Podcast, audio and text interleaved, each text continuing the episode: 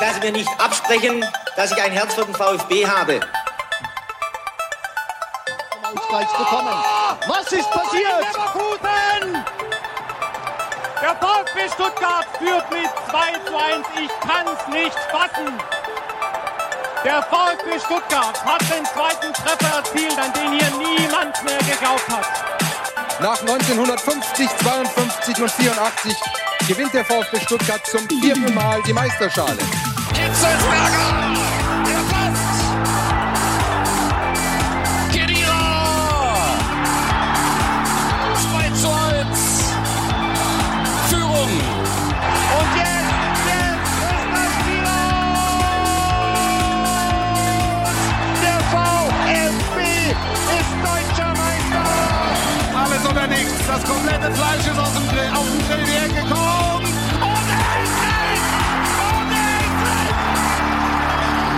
Herzlich willkommen zu VfB STR. Mein Name ist Ricky Palm und mit mir im Fanprojekt sitzt Sebastian Rose. Hallo Sebastian. Hallo Ricky. Wir sind einmal mehr nicht alleine. Wir haben uns Verstärkung direkt aus dem Hause dazu geholt. Unser Gast kommentiert nicht nur die VfB-Spiele für das Fanradio. Nein, er moderiert auch das Meet and Creed YouTube-Format hier beim VfB Stuttgart auf dem Kanal auf YouTube. Könnt ihr alle mal reinschauen. Herzlich willkommen, Lukas Senzel. Vielen Dank für die Einladung, Sebastian. Vielen Dank, Ricky. Freue mich sehr, hier zu sein. Und ja, höre einen Podcast regelmäßig und das jetzt direkt begleiten zu dürfen, ist natürlich super. Wir freuen uns auch. Wir hören nämlich das VfB-Radio regelmäßig. So sch- überschneidet sich das dann am Endeffekt äh, für uns wieder alle. Ähm, bevor wir jetzt gleich über dich sprechen, lass uns mal ganz kurz auf unsere Themenliste blicken, denn wir haben eine Menge vor heute. Denn man mag es kaum glauben, es ist zwar noch Winterpause, aber trotzdem passiert beim VfB wirklich einiges. Der VfB Hype Train rollt weiter. Am Samstag fand das Testspiel gegen Kräuter Fürth statt. Wir geben euch einen Überblick über die Spieler, die sich sowohl für den Kader als auch für die Startelf am Sonntag gegen Gladbach empfohlen haben. Und wir schauen uns natürlich alle Tore an. Sieht er bei uns wie immer auf dem YouTube-Kanal. Der Test gegen Fürth diente ganz gezielt der Vorbereitung auf das Spiel gegen Gladbach. Wir erzählen euch, was für den VfB Stuttgart in Gladbach dann ähm, möglich sein könnte. Stärken, Schwächen, Players to Watch, ihr kennt das alle. Und natürlich bekommt ihr wieder alle Service-Infos, wie zum Beispiel die Ausfallliste und am Ende natürlich auch unseren Startelf-Tipp. Diesmal zu dritt, das wird mega spannend. Spannend, ja.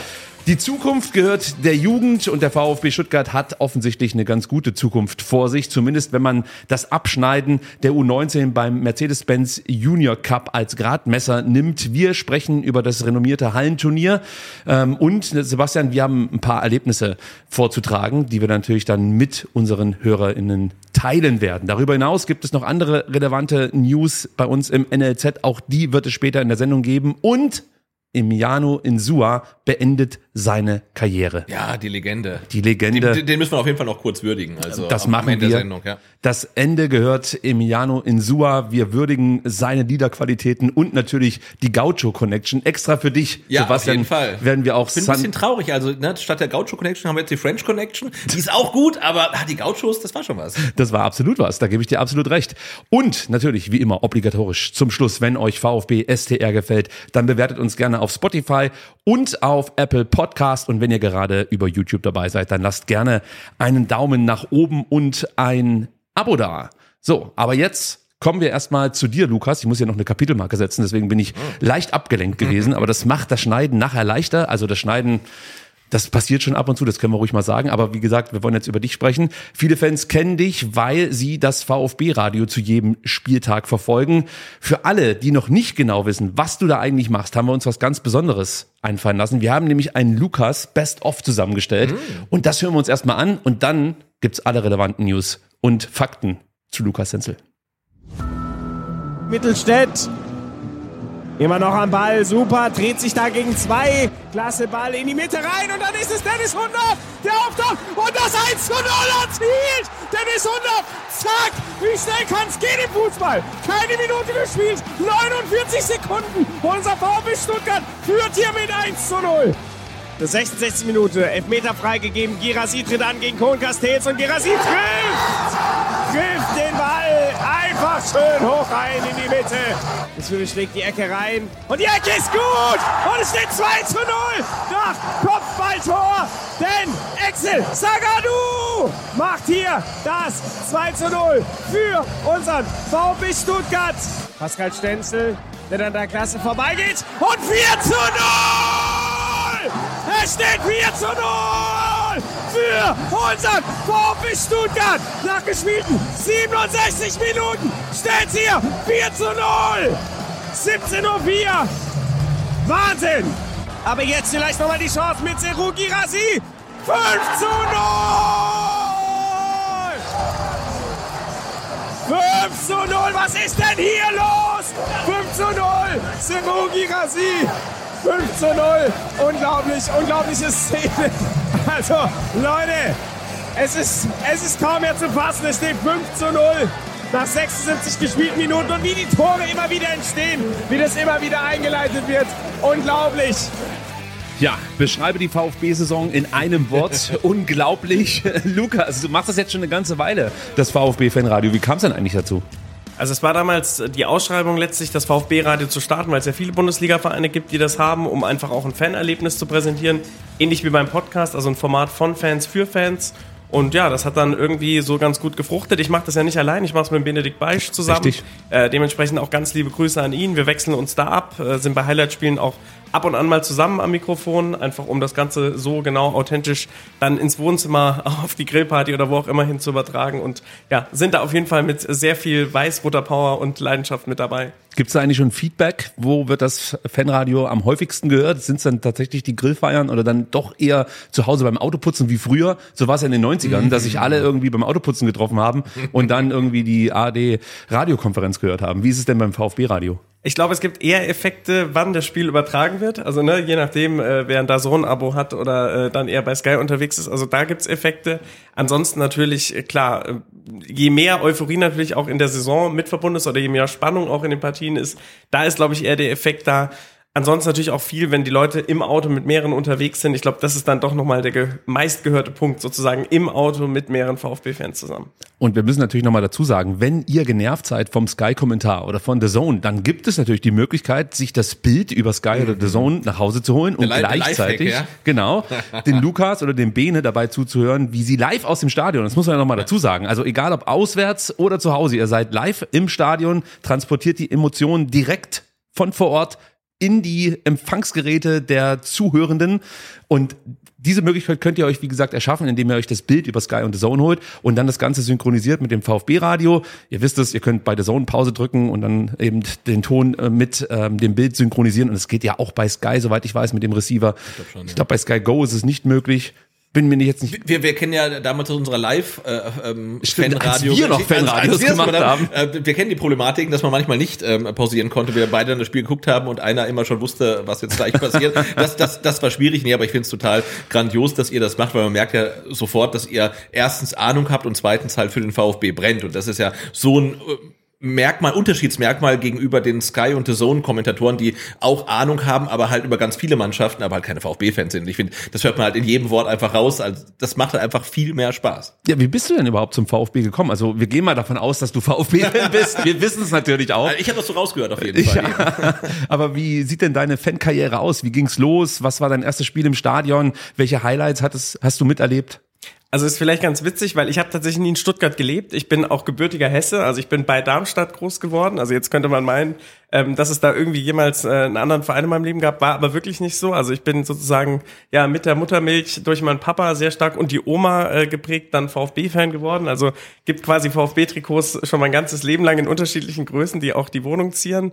Mittlerweile auch sieben VfB-Tattoos. Also das ist äh, schon äh, auch so, dass man sagt, das wird immer der VfB bleiben. Das ist schon ganz klar ähm, in Stein gemeißelt. Und tatsächlich, meine Oma war Kriegsvertriebene aus Ungarn ähm, und die hat sich dann in Stuttgart niedergelassen und mein Opa und mein Papa haben eigentlich so diese VfB-Leidenschaft dann äh, von, ja, für meinen Papa Kindertagen an letztlich geprägt und so habe ich das dann stark über meinen Papa oder über meine Oma, die mit der ich täglich telefoniert habe. Die Nummer habe ich immer noch im Kopf äh, von der Roten Bergstraße, äh, Stuttgart Ost quasi dann ja auch in Dieburg, wo ich groß geworden bin, transportiert bekommen. Das ist nie abgerissen. Also ich glaube, wenn man sich einmal für seinen Verein so mit einer Leidenschaft entscheidet, dann wechselt man den auch nicht. Ja, kommt mir bekannt vor, oder? Mhm. Also kenne ich ganz gut. Aber was war denn dein erstes Spiel, das du hier im Stadion erleben durftest? Tatsächlich, mein erstes VfB-Spiel war in Frankfurt, logischerweise naheliegend. Da gab es ja Sinn, damals äh, genau auch dieses, äh, das war für mich ein sehr prägendes Spiel. Da hat äh, Stuttgart gegen Frankfurt gespielt. Frankfurt hat 2-1 gewonnen und äh, Stuttgart ist aber in der Liga geblieben und die Frankfurter sind abgestiegen. Meine Mama ist aus Frankfurt, die haben wir jetzt langsam bekehrt. Also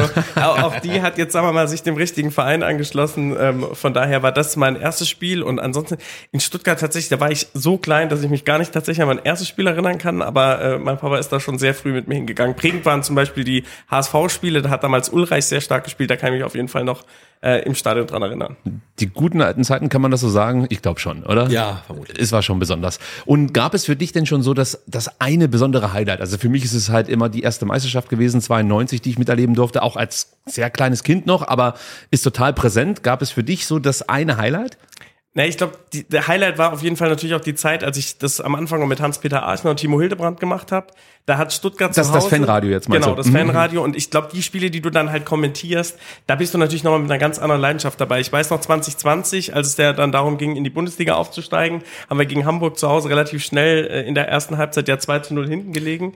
Das, Und haben- das Castro-Spiel war das, oder? Ja, Genau. Ja, okay. Und äh, haben dann das Spiel 3 zu 2 gedreht und das war ja so ein richtiger Wendepunkt in der Saison. Absolut, dann ja. Auch das Spiel gegen Nürnberg, das war am 33. Spieltag, wo Atta ja dann auch zwei Dinger gemacht hat, relativ ungewöhnlich für ihn, wo wir dann in Nürnberg 6 zu 0 gewonnen haben, wo dann relativ klar war, gab noch so eine kleine Restspannung, ob es am 34. Spieltag reicht, aber ich glaube so diese Spiele, weil diese Emotionen, ne, weil gerade wenn du in der zweiten Liga steckst, du willst ja ganz schnell wieder hoch und du hast eine unfassbare Angst, wenn du so ein Fan bist, dass du da jetzt ganz lange rumdümpelst und das ist uns ja immer gut gelungen, direkt wieder hochzukommen. Ich glaube, das waren schon ganz besondere Spiele. Aber in der ersten Generation vom Fanradio habt ihr es dann nicht aus dem Stadion direkt gemacht, sondern ihr saßt in einem Art Studio, oder? Genau, das war aus der Kiste heraus. Also das heißt quasi genau beim VfB Clubheim. Ähm, Da haben wir das dann gemacht. Aber das war natürlich auch irgendwie strange. Also du weißt quasi 100 Meter weiter passiert's quasi. Du siehst das Spiel, du kommentierst es, aber du bist quasi nicht live dabei. Das war halt auch die Corona-Phase, wo es ja einfach ganz, Ja, ja, ganz genau. starke Auflagen gab und auch so mal eine Idee oder eine Geburtsstunde da, dieses Fanerlebnis noch ein bisschen näher zu transportieren fürs VfB-Radio. Genau, wie es ist, wenn halt ein paar Meter weiter irgendwas stattfindet und man ist nicht dabei und sieht es. Wir kennen es, denn wir haben uns äh, im Relegationsspiel gegen Hamburg äh, beim Bierholen getroffen, zufälligerweise, und haben zwei Tore verpasst. Ja, aber am Ende sollten die nicht ausschlaggebend sein, weil der VfB ja brilliert hat. Natürlich, ja. Ja, gibt es denn jetzt zum Beispiel in der jüngeren Vergangenheit, zum Beispiel in dieser Saison, das eine Spiel, das dir sofort in, in den Kopf kommt, wenn du darüber nachdenkst, was du diese Saison schon so alles erlebt hast? Weil es ist ja eigentlich komplett absurd. Ja? Also du gehst in jedes Spiel rein, so ein Stück weit ist man immer noch nervös, obwohl man mittlerweile eigentlich sagen kann, der VfB muss schon ziemlich viel falsch machen, um Spiele zu verlieren. Ähm, aber gibt es so dieses eine Spiel, das dich komplett geflasht hat in dieser Saison? Also muss ich ganz klar sagen, äh, da wird wahrscheinlich jetzt auch viele treffen, aber natürlich Spiel gegen Eintracht Frankfurt, weil gerade als VfB-Fan mit der 1893 im Nacken äh, wirst du natürlich ständig aufgezogen. Ähm, es hast es nicht leicht in Frankfurt und dass äh, wir es da dann äh, ja A, so schnell geschafft haben, in Führung zu gehen ähm, und dann im Endeffekt das Spiel auch so souverän zu gewinnen, das war natürlich ein besonderes Highlight und auch ein tolles Gefühl. Die Eintracht hat ja in der letzten Zeit sehr, sehr oft brilliert, muss man ja auch fairerweise anerkennen, haben ja da auch tolle Leistungen gezeigt. Ähm, aber dass man da dann so souverän gewonnen hat, das hat mich natürlich dann schon äh, sehr gefreut, da mit breiter weiß-roter Brust äh, durch Frankfurt zu laufen. Das tat auf jeden Fall gut. Das glaube ich dir sofort. Du hast gerade eben die Gastkommentatoren angesprochen. Die gab es ja immer mal wieder. Am Anfang, wie gesagt, regelmäßig, glaube ich, mit Timo Hildebrand. Genau. Und dann wechselte das, glaube ich, in den letzten Monaten immer mal wieder durch. Gibt es denn da irgendwie so einen Gast, den du vielleicht besonders verehrt hast, beziehungsweise ähm, wo du diesen Starstruck-Moment vielleicht sogar hattest, als er dann neben dir auftauchte? Ich fand's mega cool, das Spiel mit Jochen Seitz zu kommentieren. Ah, äh, cool. Wir haben das Spiel äh, letzte Saison gegen Dortmund kommentiert und das ging ja dann am Ende 3-3 aus. Das war ja und das war halt so ein Spiel. Also wir hatten uns beide mega darauf gefreut. Ich glaube für ihn auch war es cool, ähm, letztlich dabei zu sein. Dann haben wir 2 zu 0 hinten gelegen. Wir hatten die rote Karte gegen uns und das war eigentlich zur Halbzeit. Wir haben dann da ja versucht noch die Stimmung aufrechtzuerhalten und da irgendwie hypothetisch äh, zu erzählen. Das ist natürlich auch immer das Ding. Du musst ja schon auch Glaube irgendwie symbolisieren, weil sonst bleiben die Leute auch nicht dran. Das muss man auch so fairerweise sagen. Da muss ich dich kurz unterbrechen. Also du merkst das dann schon, dass wenn du zu pessimistisch wirst, plötzlich die Leute abschalten. Naja, so, ja gut, aber es ist ja auch so für dich selber. Ich meine, das ist ja schon ernüchternd, wenn du teilweise, also das Leipzig-Spiel zum Beispiel, wenn du dann merkst, okay, jetzt äh, läuft ja einiges gegen uns und äh, steht irgendwie nach einer gewissen Zeit, äh, ja, dann 5 zu 1 für den Gegner und du weißt, du kommst da eigentlich jetzt nicht mehr raus, musst du ja trotzdem eine Zuversicht ausstrahlen, vielleicht aufs nächste Spiel gehen. Und das war halt so ein Moment, wo wir beide dachten, puh, ähm, haben dann Musik gespielt und dachten auch so, jetzt ist ganz gut, dass Pause ist.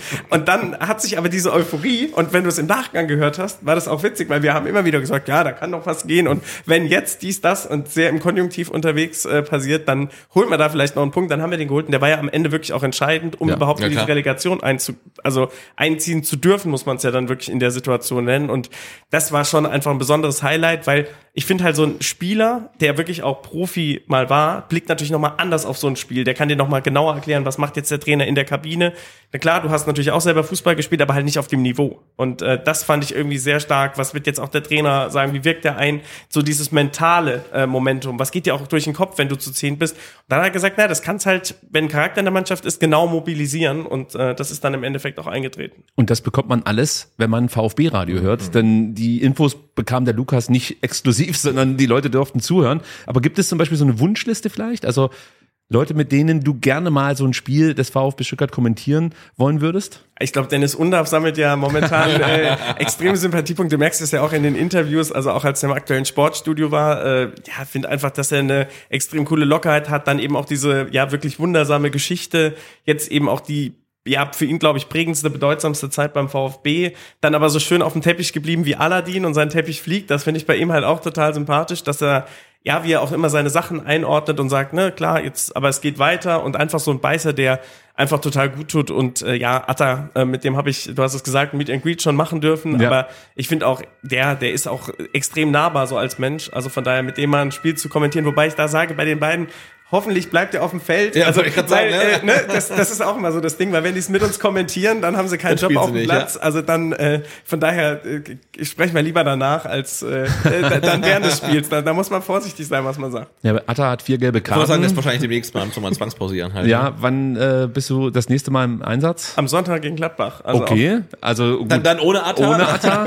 Das heißt, wenn er sich da die fünfte abholt, machst du dann auch das darauffolgende Spiel gegen Bochum? Das macht der Bene. Okay. Genau, wir machen es ja immer so ein bisschen im Wechsel. Das würde ja super passen. Atta Ruhrpott. Also, Der hat, der hat doch, hat er nicht, äh, der hat auf jeden Fall eine Dortmunder Vergangenheit. ja. Hat er. Hat der, der hat auch für Bochum gespielt, meine ich. Ich meine ich nämlich auch. Ja. Da hast du sonst noch Aufgaben beim VfB Stuttgart, außer aktuell das VfB-Radio, die du wahrnimmst? Nee, also tatsächlich ist das äh, VfB-Fanradio. Ich bin ja auch hauptberuflich, also quasi noch anders aktiv. Dementsprechend mache ich das einfach aus Passion an den Wochenenden, wie gesagt, im Wechsel. Und äh, dementsprechend ist das in Anführungszeichen so das einzige Projekt. Aber ich meine, ihr wisst es, äh, das ist natürlich auch mit Vorbereitung verbunden, muss sich immer wieder auf neue Gegner einstellen. Du kannst es natürlich auch nur begrenzt vorbereiten, äh, zwei Wochen vorher, sondern musst natürlich aktuell dran sein, eigentlich Ja. am Morgen, äh, bestenfalls ja auch während dem Spiel, gerade dann auch wenn Parallelkonstellationen auf anderen Plätzen sind, die sich auswirken. Das ist momentan ja alles noch auch in Mitte der Saison relativ ruhig, aber natürlich zum Ende einer Saison dann auch zu gucken, okay, wie wirkt sich jetzt zum Beispiel eine Verletzung aus, äh, was heißt das, was passiert auf den Parallelplätzen, also von daher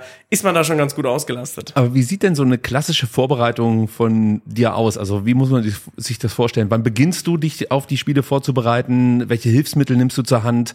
Äh, Welche Pressekonferenzen guckst du dir an?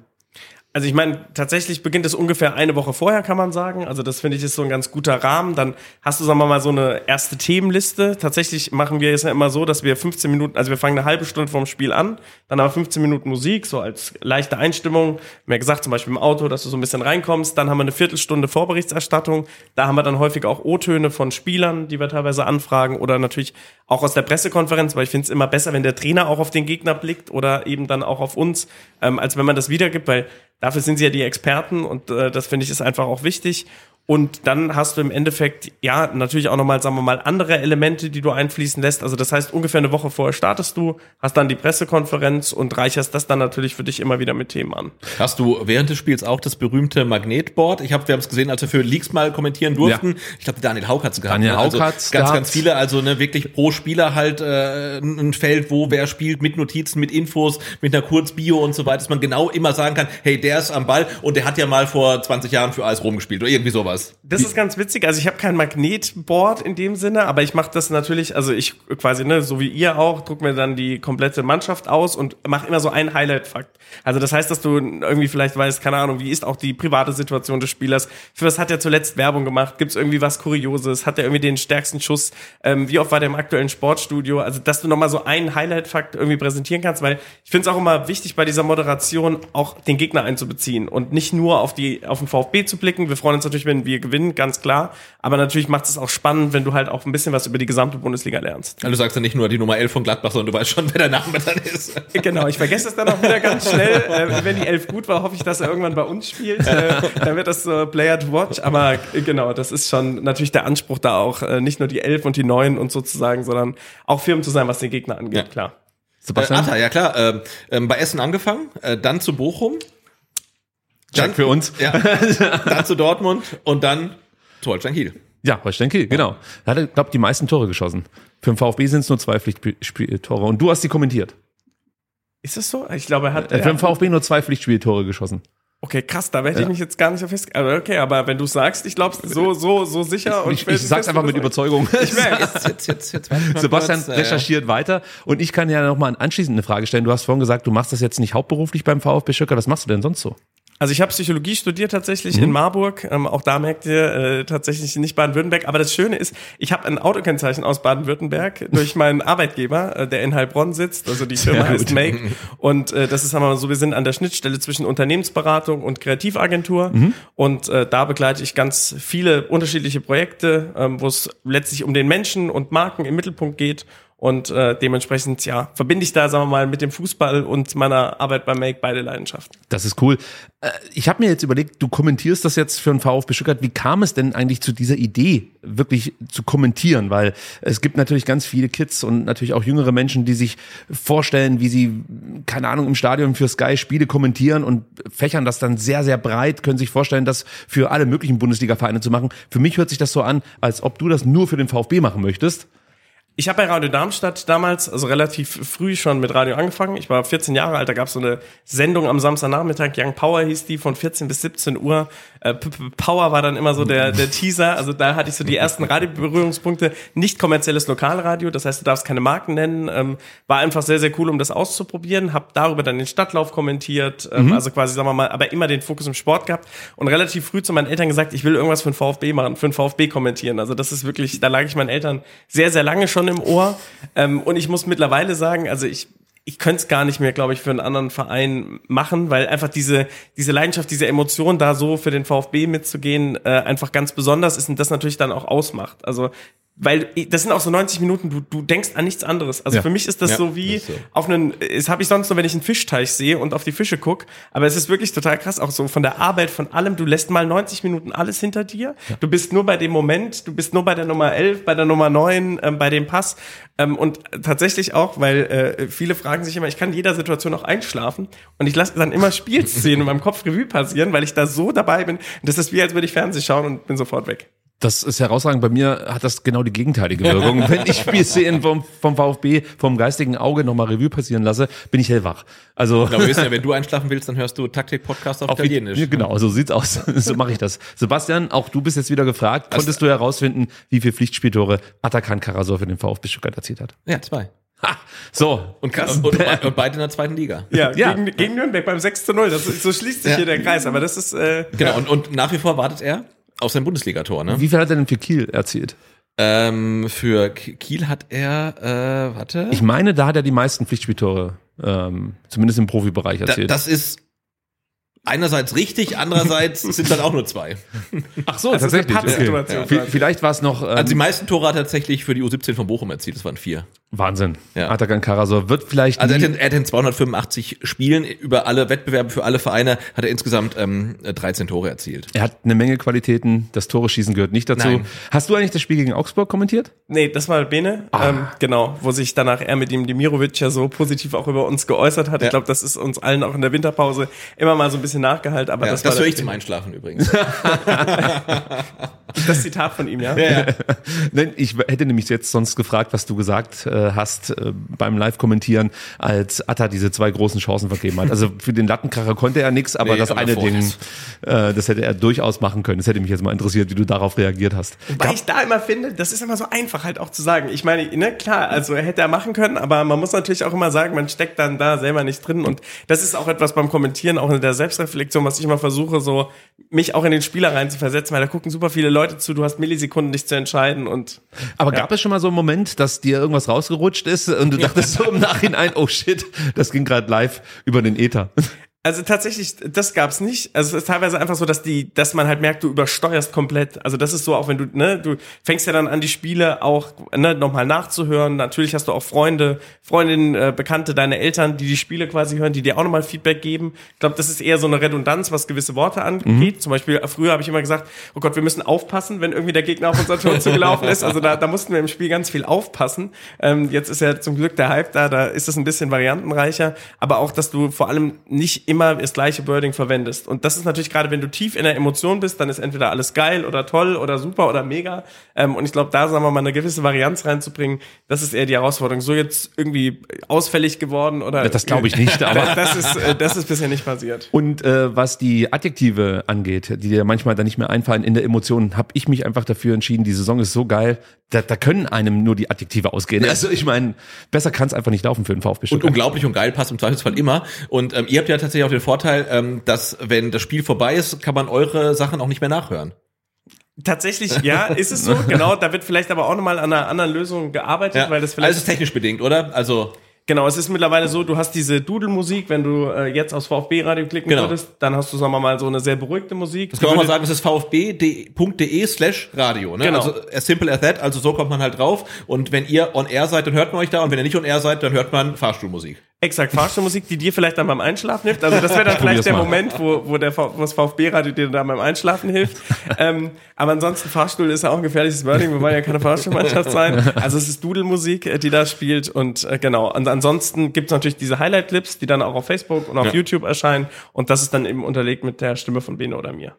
Bene hast du gerade nochmal angesprochen. Gibt es eigentlich einen Grund, warum es keine Doppelmoderation bei euch gibt? Also warum ihr das nicht in Erwähnung zieht? Weil ich kann mich zum Beispiel an die WM 2010 erinnern. Da gab es ganz oft Doppelmoderation in der Radiokonferenz, die ich immer gehört habe. Und das fand ich herausragend. Aber gibt es bei euch einen Grund, warum ihr das nicht macht? Ist es eine Zeitfrage oder? Also es ist eigentlich keine Zeitfrage, äh, ist auch äh, keine menschliche Frage. Also wir verstehen uns privat auch sehr gut, machen auch privat viel, tauschen uns zu den Spielen aus. Es ist tatsächlich eine Akkreditierungsgeschichte, ähm, weil natürlich auch, also wenn du ja, ich weiß nicht, die Stadien zum Beispiel von Union Berlin oder kleinere Stadien äh, vor Augen habt, dann ist es natürlich so zwei Plätze dann immer zu akkreditieren, ähm, ist schwierig äh, und dementsprechend ist dann, sagen wir mal so, in der Konsistenz auch des Erlebnisses, damit das auch, ne, ist ja wie bei euch, ihr macht zu zweit immer und ich finde, wenn das zu oft wechselt, dann äh, kannst du dich auch nicht so ganz darauf einstellen. Dann ist die Frage, ist der eine jetzt krank oder du wunderst dich und so ist es einfach, haben wir gesagt, eine stringente Nummer. Wir haben aber natürlich auch gesagt, wenn die äh, Saison so, wie du es genannt hast, geil und mega bleibt, wie sie ist, dann wollen wir natürlich zum Ende hin äh, versuchen, zumindest bei den Heimspielen da gemeinsam aufzutreten. Oder auch wenn es international geht, ich glaube auf Holz. Äh, Ich denke, äh, bei der Meisterschaftsfeier solltet ihr Ja. definitiv zu zweit sein. Du wirst keine Stimme mehr haben. Der Bene wird vielleicht auch nichts mehr sehen können, weil er so vollgedröhnt ist mit Bier oder sonst irgendwas. Aber ich stelle mir da wirklich großartige Fanradio-Momente vor. Sollte der VfB Stuttgart, und das mit der Meisterschaft war nur ein Spaß, ähm, aber sollte der VfB Stuttgart die Saison erfolgreich abschließen. Und ich denke mal, für uns alle wäre ein Erfolg einfach tatsächlich mittlerweile Platz sieben oder Platz acht inne zu haben am Ende. Oder Sebastian, gehst du schon wieder auf die Champions League? Äh, nee, aber jetzt mal ähm, ganz äh, nüchtern betrachtet ist es für mich schon ein Erfolg, dass wir jetzt schon wissen, dass wir auch in der kommenden Saison erste Liga spielen werden. Also wenn man die zwei Jahre zurückblickt, dann war das halt nicht so. Ja. Und allein das ist schon ein Erfolg. Und äh, den gilt es jetzt natürlich, äh, wie Fabian Bretlo gesagt hat, zu vergolden. Im Idealfall mit einem Platz in den Top 7. Ähm, und das wäre ein richtiger Erfolg. Ähm, aber auch jetzt schon. Also das nimmt uns halt keiner mehr. Die, die Hinrunde, ähm, insofern jetzt schon Erfolg. Also wir werden nachher nochmal darauf hinweisen, wie ihr am Sonntag das Spiel gegen Gladbach über VfB Radio euch reinziehen könnt. Grundsätzlich könnt ihr euch einfach mal merken, wenn der VfB spielt, schaltet 15 Minuten vor Spielbeginn die Webseite ein oder beziehungsweise das Fanradio ein. Die Webseite lautet, Sebastian, du hast gerade eben so schön vorgetragen. slash Radio. vfb.de slash radio und dann hört ihr entweder den Bene oder den Lukas. Oder Musik. Oder Musik. Also Win, Win, Win, würde unser ehemaliger Sportdirektor jetzt sagen. Lasst uns mal ganz kurz auf das Testspiel blicken, das am vergangenen Samstag hier in Stuttgart stattfand. Leider unter Ausschuss der Öffentlichkeit. Aus organisatorischen Gründen, wie es so schön heißt. Ja, die waren eher alle in Sindelfingen, also insofern war das okay. Einige waren in Sindelfingen, andere waren aber auch vor Ort und man konnte das Spiel ja Gott sei Dank über den YouTube-Kanal des VfB mitverfolgen. Also, am Samstag testete der VfB gegen den Zweitligisten Kräuter Fürth, immerhin Fünfter mit zwei Punkten Rückstand auf den Relegationsplatz in der zweiten Liga, muss man sagen. Und ähm, ja, was will man zu diesem Spiel groß sagen? Es war sehr einseitig. Der VfB dominierte eigentlich alle ähm, viermal 30 Minuten. Das muss man vielleicht noch dazu sagen. Das ja. war jetzt kein klassisches Fußballspiel im Sinne von zweimal 45 Minuten, sondern Sebastian Hoeneß und Angry Sorninger an der Stelle haben sich überlegt, komm, lass uns einfach 120 Minuten spielen. Und man kann dieses äh, Spiel eigentlich wirklich in zwei Hälften aufteilen. Einmal die ersten 60 Minuten, dann die zweiten 60 Minuten. So ähnlich werden wir es jetzt auch machen. Wie gesagt, der VfB präsentierte sich in einer erstaunlichen Frühform. Sebastian, wie fallen denn deine ersten Erkenntnisse aus? Ja, es ist, äh, wie du sagst, irgendwie unglaublich eigentlich. Also ich glaube, zum ersten Mal seit langer Zeit äh, freuen wir uns, dass die Winterpause vorbei ist und der VfB endlich wieder Bundesliga spielen kann, äh, weil äh, ja was was die Mannschaft äh, in den ersten 16 und auch in den zweiten 16 Minuten gegen Kräuter Fürth gezeigt hat, ähm, da hat man glaube ich seit langem auch mal wieder gesehen, dass es einen Klassenunterschied zwischen dem VfB als Erstligisten und einem Testspielgegner als Zweitligisten gibt, denn das war äh, ziemlich Nein, es war nicht ziemlich überzeugend, es war sehr überzeugend. Sorry, da muss ich mich korrigieren. Und ähm, so wie der VfB ähm, beim Anpfiff auf dem Platz stand, glaube ich auch, dass er in Gladbach spielen möchte. Also das sah schon ziemlich nach ähm, Wettbewerbstruppe quasi aus. Und äh, was, was sie dann da ähm, abgebrannt haben, war geil. Zwei Streitpositionen habe ich für dich nachher. Da kommen wir hinterher drauf. Ja, Startelf-Tipp. Aber später. wenn der VfB so in Gladbach auflaufen würde, wie gegen Kräuter führt, dann wird sich niemand wundern. Würden sie auch so. gewinnen. Genau. Das ist richtig. Natürlich, ja. Es ändert sich vielleicht die Höhe des Sieges, aber ja. dass wir gewinnen, steht eigentlich fest. Lukas, du hast das Spiel auch gesehen. Was nimmst du mit jetzt gerade auch für deine Kommentatorentätigkeit am Sonntag? Na, also es ist ja eigentlich, wenn du hoch gegen Fürth gewinnst, ich finde, da gab es ja früher immer witzige Analogien. Wir haben ja in der einen Saison 5-1 im ersten Spiel gegen äh, Fürth gewonnen und danach ging es ordentlich bergab für uns. Ich weiß noch, da war ich in Köln damals und äh, habe ganz, ganz viele Glückwunsch-Nachrichten bekommen, weil wir Tabellenführer sind. Ähm, ja, von daher muss man sagen, äh, ne, wenn man jetzt diese Analogie weglässt, ich finde es einfach auch extrem beeindruckend, weil du ja immer denkst, oh, da könnte vielleicht ein Einbruch kommen, ähm, kommt dann aber nicht. Also außer jetzt gegen Leipzig und Bayern in der Saison, ähm, wo wir mit unserem Stiefel ja ein bisschen äh, angeeckt sind, ist es ja wirklich so, dass egal wie wir es machen, äh, das passt. Ich fand es auch sehr schön, ich habe euren Podcast natürlich auch davor gehört und ihr habt ja so ein bisschen auch gefordert, naja, wenn man dann eben auch mal führt, dann könnte man ja auch mal genau das machen, was passiert ist. Ihr habt es ja unterteilt, mhm. dann könnte man mal die zweite Reihe oder auch mal jüngeren Spielern die Chance geben. Das hat man getan. Ähm, und ja, gut, als Nübel draußen mal ist dann das einzige Gegentor gefallen, aber ich finde, das kann man Dennis Simon jetzt nicht irgendwie ankreiden. Und ich finde, das ist einfach schön zu sehen, dass man ja, dass es einfach alles Spaß macht. Also ob man jetzt den Mercedes-Benz Junior Cup schaut, ob man das Testspiel schaut, also du kriegst einfach immer wieder diesen Schub und diese Euphorie mit und das ist einfach toll. Ja, 2024 geht alles. Da ist alles möglich für den VfB. Ne? Also, es sieht fast Wahnsinn, so aus. Ja? Ich habe mir das Testspiel wie immer zweimal angeschaut und auch den Mercedes-Benz Junior Cup zweimal angeschaut. also meine Tage waren äh, gespickt mit VfB-Fußball zuletzt und habe natürlich auch so ein paar Erkenntnisse mitgenommen aus diesem Testspiel. Also das allererste, was mir halt wirklich jetzt prägnant auffällt aktuell, ist wirklich das Ziel des Höhnesballs ist, Räume zu besetzen, anzulaufen und die richtigen Zeitpunkte abzupassen, um zu attackieren. Und das ist fast positionsunabhängig. Also du merkst halt, wie da vorne ständig ruschiert wird. Du hast eigentlich keine festen Positionen. Klar, du hast schon Führig, der eher einen Linksfokus hat und natürlich auf der rechten Seite dann Jamie Leveling. Die aber auch aber mal gewechselt haben. Die tauschen die Seiten. Und das ist, glaube ich, so der Trend äh, 2024. Es gibt keine Position mehr, es gibt nur noch Räume. Ja? Und, und das Gleiche kannst du auch sagen über einen Atakan Karasor, der plötzlich mit nach vorne schiebt. Und auch natürlich über die Flügel hast du Varianten, Möglichkeiten, Spieler mit nach vorne zu nehmen. Maxi Mittelstädt auf links. Das funktioniert und harmoniert hervorragend. Ja, und auch, auch ein Waldemar Anton, der nach Ballbesitz halt immer nach vorne marschiert mittlerweile. Ja, oder fast ja. immer halt. Ne? Aber, aber die Lösung für mich auf links, dass das wirklich trotzdem so stabil ist, liegt wirklich da daran, dass du hinten in dann Axel Sagadou hast, Klar. der wirklich alles da hinten wegfischt, was in Richtung dann Axel Sagadou kommt, wird sofort weggeköpft und wenn dann Axel Sagadou mal nicht in der Nähe steht, hat er irgendwie so eine Anziehungskraft oder so und, und bringt sich dahin, um Bälle zu klären. Und ich glaube, davon profitieren Maxi Mittelstädt und natürlich auch Chris Frühlich. Und wenn ihr mich fragt, hat der VfB Stuttgart aktuell mit die stärkste linke Seite in der Bundesliga. Also ich wüsste da nicht, wer noch stärker sein ja, und sollte. das ohne Ito. Und das ohne Ito. ja, aber was machst du denn, wenn Ito zurückkommt? Das ist ein anderes ja, Thema. Luxusprobleme. Das sind Luxusprobleme. Ja. Was mir auch aufgefallen ist, ist die Griffigkeit, die Giftigkeit.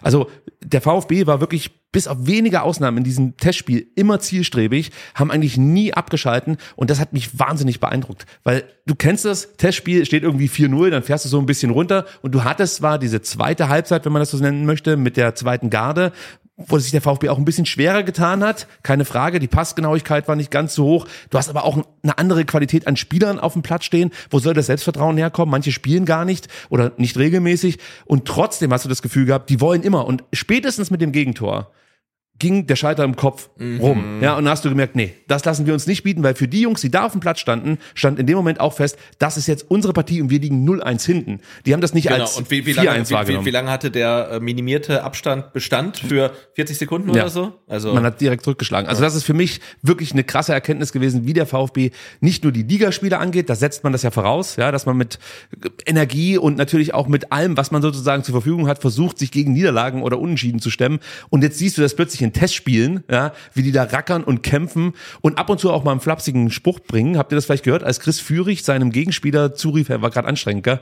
Das fand ich sehr cool von Chris Führig, da einfach noch ein bisschen Trash-Talk auf den Platz zu bringen. Ähm, was mich ähm, auch noch beschäftigt hat, war natürlich die Fitness des VfB Stuttgart. Wir pressen hoch, wir pressen intensiv, wir haben viele Laufwege zu gehen, intensive Läufe etc. Ich habe das Gefühl, das hatte ich aber auch schon äh, zum Ende der Hinrunde oder zum Ende äh, eben des, des letzten Jahres, der VfB ist wirklich topfit. Also sie können das einfach durchziehen. Du darfst nicht vergessen, Fürth seit 28.12. schon in der Vorbereitung. Das heißt, die hatten einen kleinen Vorsprung. Die sind mit Sicherheit auch gut im Saft, voll im Rhythmus und trotzdem wirkte der VfB körperlich überlegen.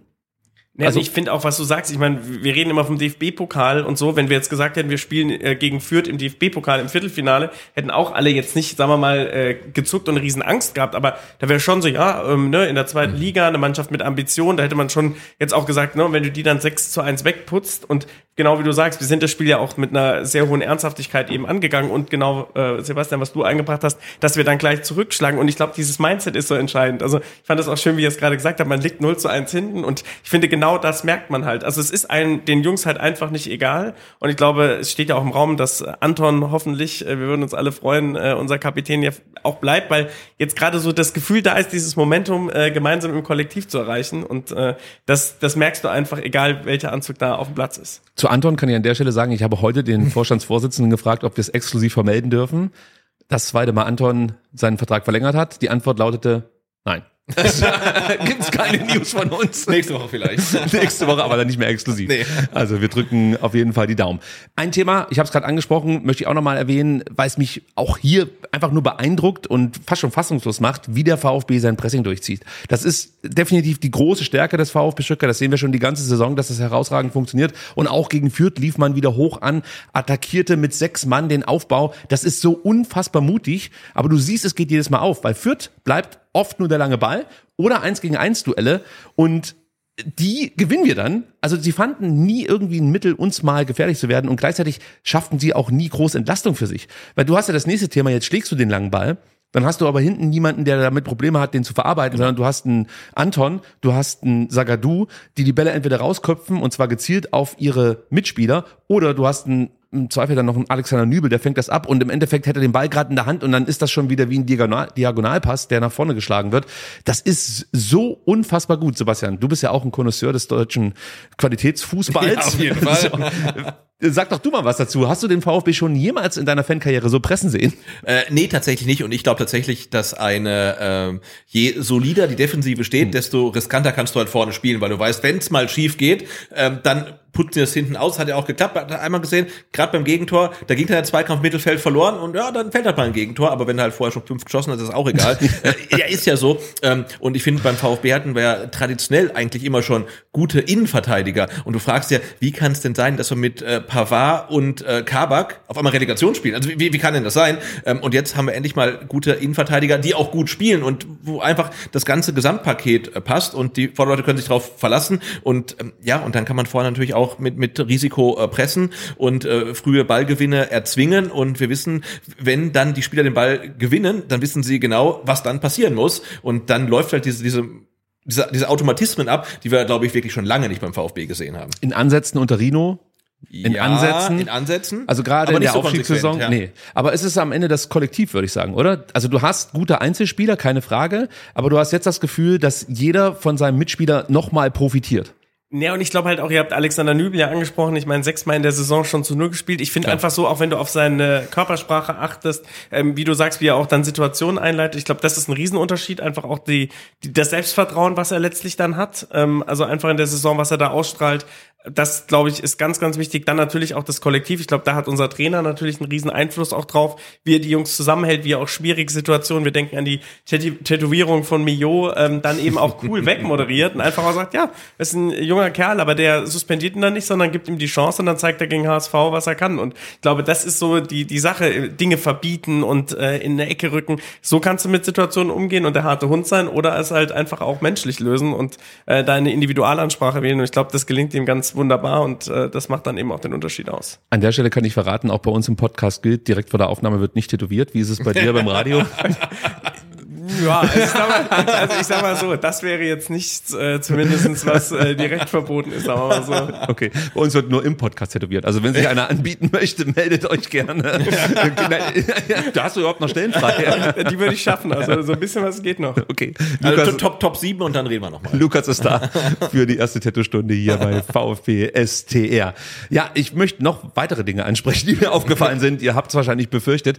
Und zwar, ähm, ja, wir haben über das Pressing gesprochen des VfB Stuttgart, das enorm intensiv ist. Und dann fragt man sich natürlich, okay, wann ist der Moment gekommen, wo der VfB nicht mehr so pressen kann, wo die Energie vielleicht nicht reicht und dann der Gegner im Zweifel zurückkommen kann. Und wenn es ganz doof läuft, hast du deine Chancen nicht genutzt. Es steht nur 1-0 und plötzlich kriegst du den Anschlusstreffer oder kassierst das Unentschieden. Wir haben das alle schon erlebt hier in Stuttgart.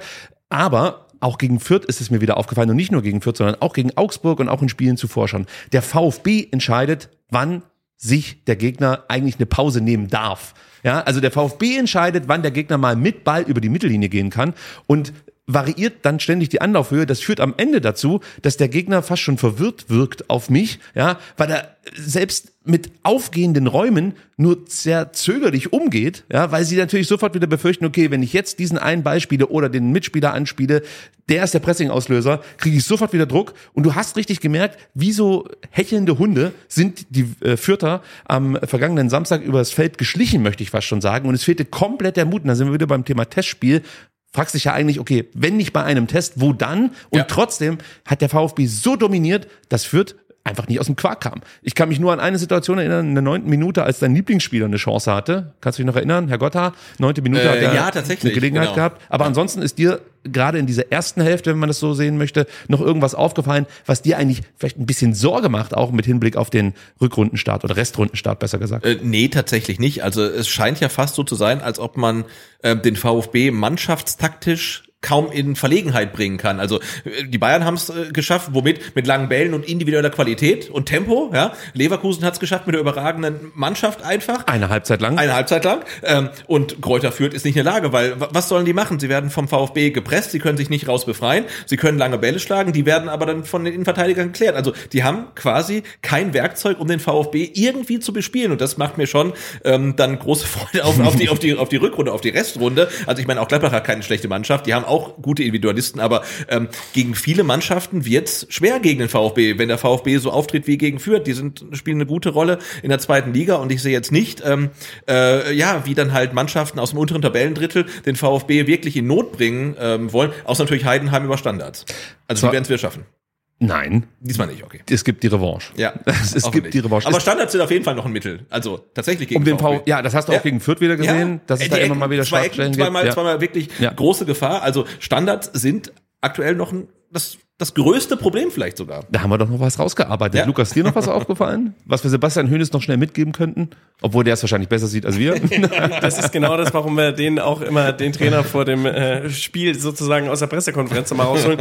Nee, aber ich meine, ihr habt das Bayern-Spiel angesprochen oder was uns vielleicht in Verlegenheit bringen könnte neben den Ecken. Da waren es ja auch tatsächlich die Standardsituationen Ja. und die Ecken ähm, von Pavlovic, die uns da äh, vor Probleme gestellt haben. Der Wegkaufen, habe ich mir überlegt. Ey, das wäre eine Möglichkeit. Ey, also wirklich unfassbar. Also ganz ehrlich, der, der stand auf dem Spielberichtsbogen. Das war so einer, wo du jetzt nicht so zehn Fakten zu hattest und dann äh, macht er da das Spiel seines Lebens. Da war es halt ein individueller Fehler und ich fand auch gegen Leipzig war es so, da haben wir zwar geführt, aber dann war das Ding einfach, wenn dann diese spielstarken Mannschaften dann es schaffen, gegen uns ihr Spiel durchzuziehen und genau das, was du sagst, wir spielen mit dem Gegner, wir verschieben quasi die Höhe und uns das nicht mehr gelingt, dann sind wir, glaube ich, ein bisschen limitiert.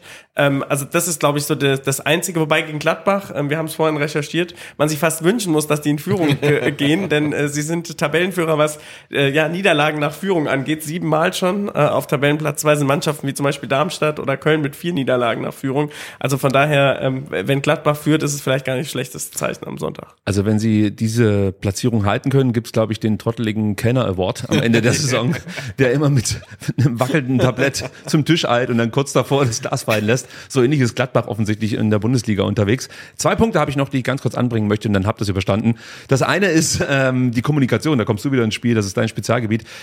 Hört euch mal an, wie viel gesprochen wird Mhm. unter den Spielern. Das Wahnsinn. kennen wir ganz anders. Wir haben ja Corona leider miterleben müssen. Da war es beim VfB oft sehr ruhig, muss man sagen. Außer Gregor Kobel, den hat man Ja, gehört. den hat man immer gehört, richtig. Und zwar nicht nur im Stadion, sondern ich glaube, den hat man bis nach Degerloch oben ge- gehört. Da Ich habe ein Spiel gesehen haben die und dann habe ich, hab, hab ich, hab ich den, den Fernsehton ausgemacht. Weil Das, das kommt gar nicht übers Fernsehen, das ist der Kobel, der kommt aus Stuttgart. Der, Direkt bei dir der, der brüllt halt da 15 Kilometer rüber. Ja?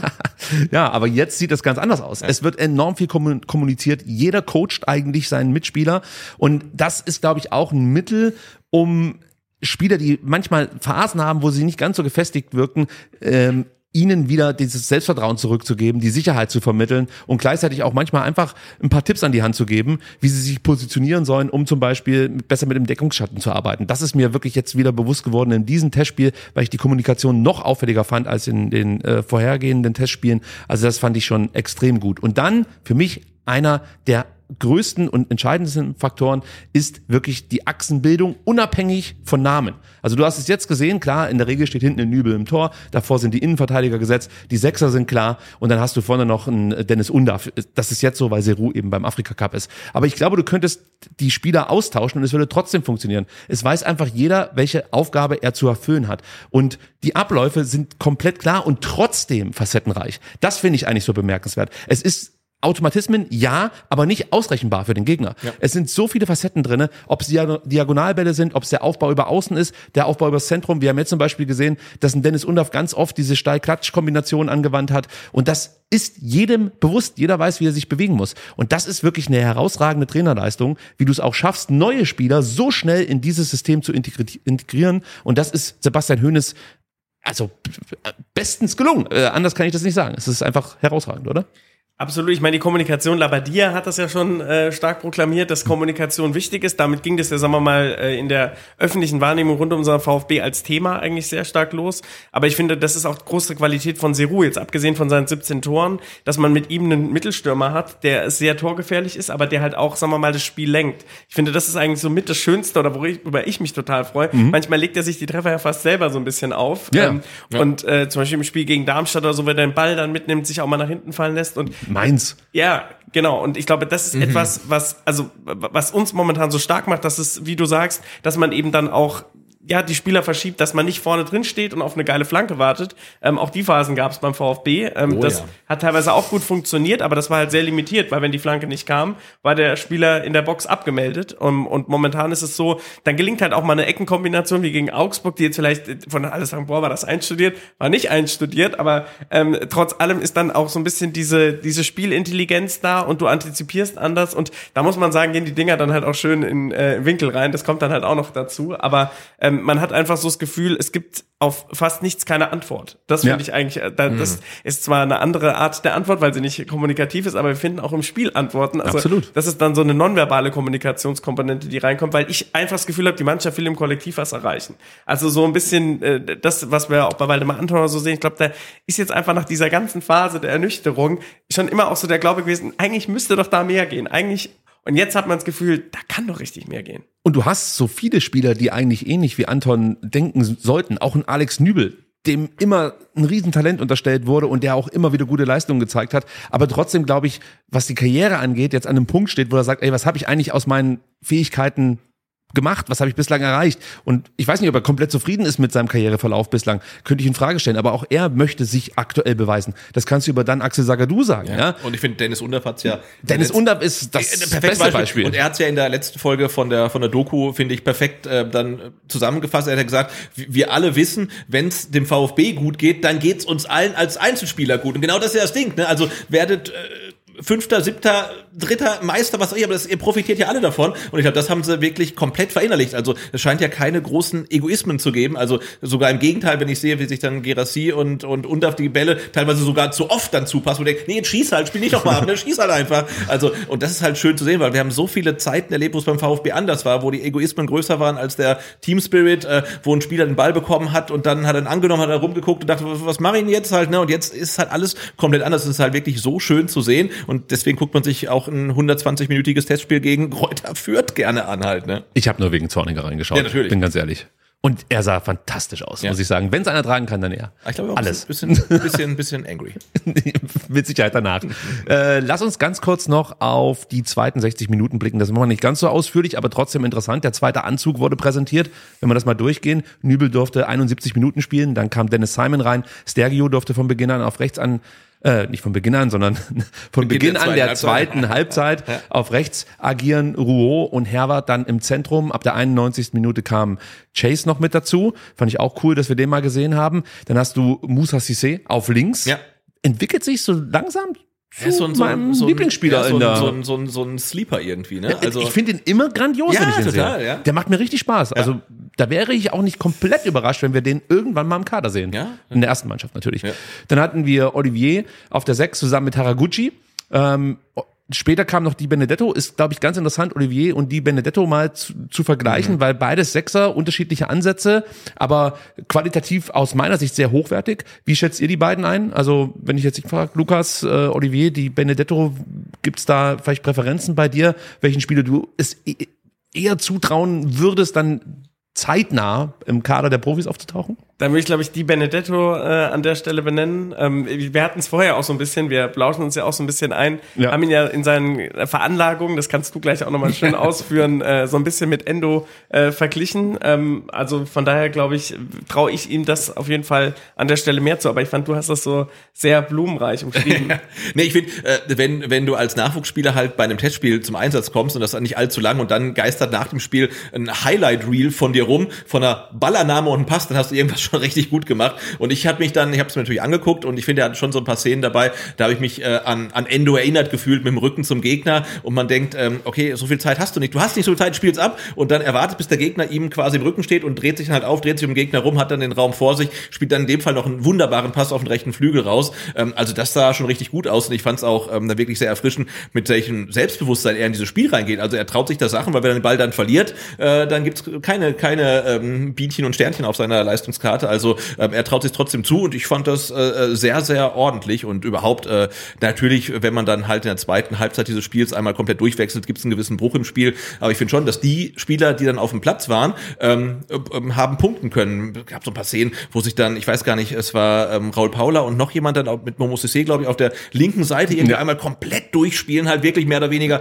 von Eckfahne zu Eckfahne, also wirklich grandios. Da sieht man, hey, die, die spielen halt einen, Zweitligisten her auf der linken Seite. Ähm, und natürlich Milosevic mit zwei Toren hat auch wirklich gepunktet. Wir haben es vor zwei Wochen, glaube ich, noch angesprochen. Also von dem kommt irgendwie gar nichts. Was ist denn mit dem und so weiter? Jetzt haben wir gesehen, okay, also der hat es irgendwie dann doch auch drauf. Also war gut. Und die Benedetto, ich meine, wir denken ans VfB-Radio, wie klangvoll wäre das, wenn die Benedetto durch unser Stadion zaubert. Ja. Also da ist die Magie ja schon im Namen vorprogrammiert. Und bei, bei, bei Gladbach gibt es auch jemanden, kann, der ist äh, im Kader, der heißt Italiano. Also Auch nicht schlecht. ja, Benchmark ist hoch.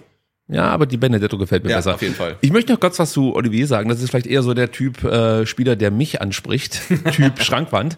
Also das finde ich einfach gut. Es ist halt einfach eine Kante, die da hinten drin steht und alles wegholzt. Das gefällt mir eigentlich ganz gut. Das sind eher und, so Karasor. ja, man kann, man kann äh, die beiden Sechser schon durchaus auch mit unseren Sechsern Ja. vergleichen. Also Atta und eben Angelo Stiller. Ein Stück weit ist das auch so mit Mhm. Olivier und die Benedetto. Und ich glaube wirklich, dass beide fast gleich gute Voraussetzungen haben, Du um brauchst ja auch beide tatsächlich. Ne? Also Ja. du, du brauchst ja einmal körperliche Qualitäten, Kopf, Kopfballstärke und dann natürlich so eine gewisse Spielintelligenz, Finesse, technisch, äh, Versiertheit und so weiter. Also die Übersicht. Übersicht, ne? Ja.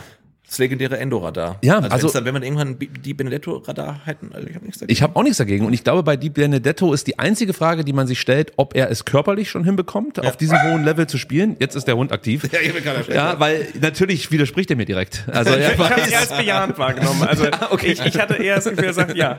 das finde ich gut. Wenn er immer bellt, wenn ich recht habe, dann bellt er nicht so oft.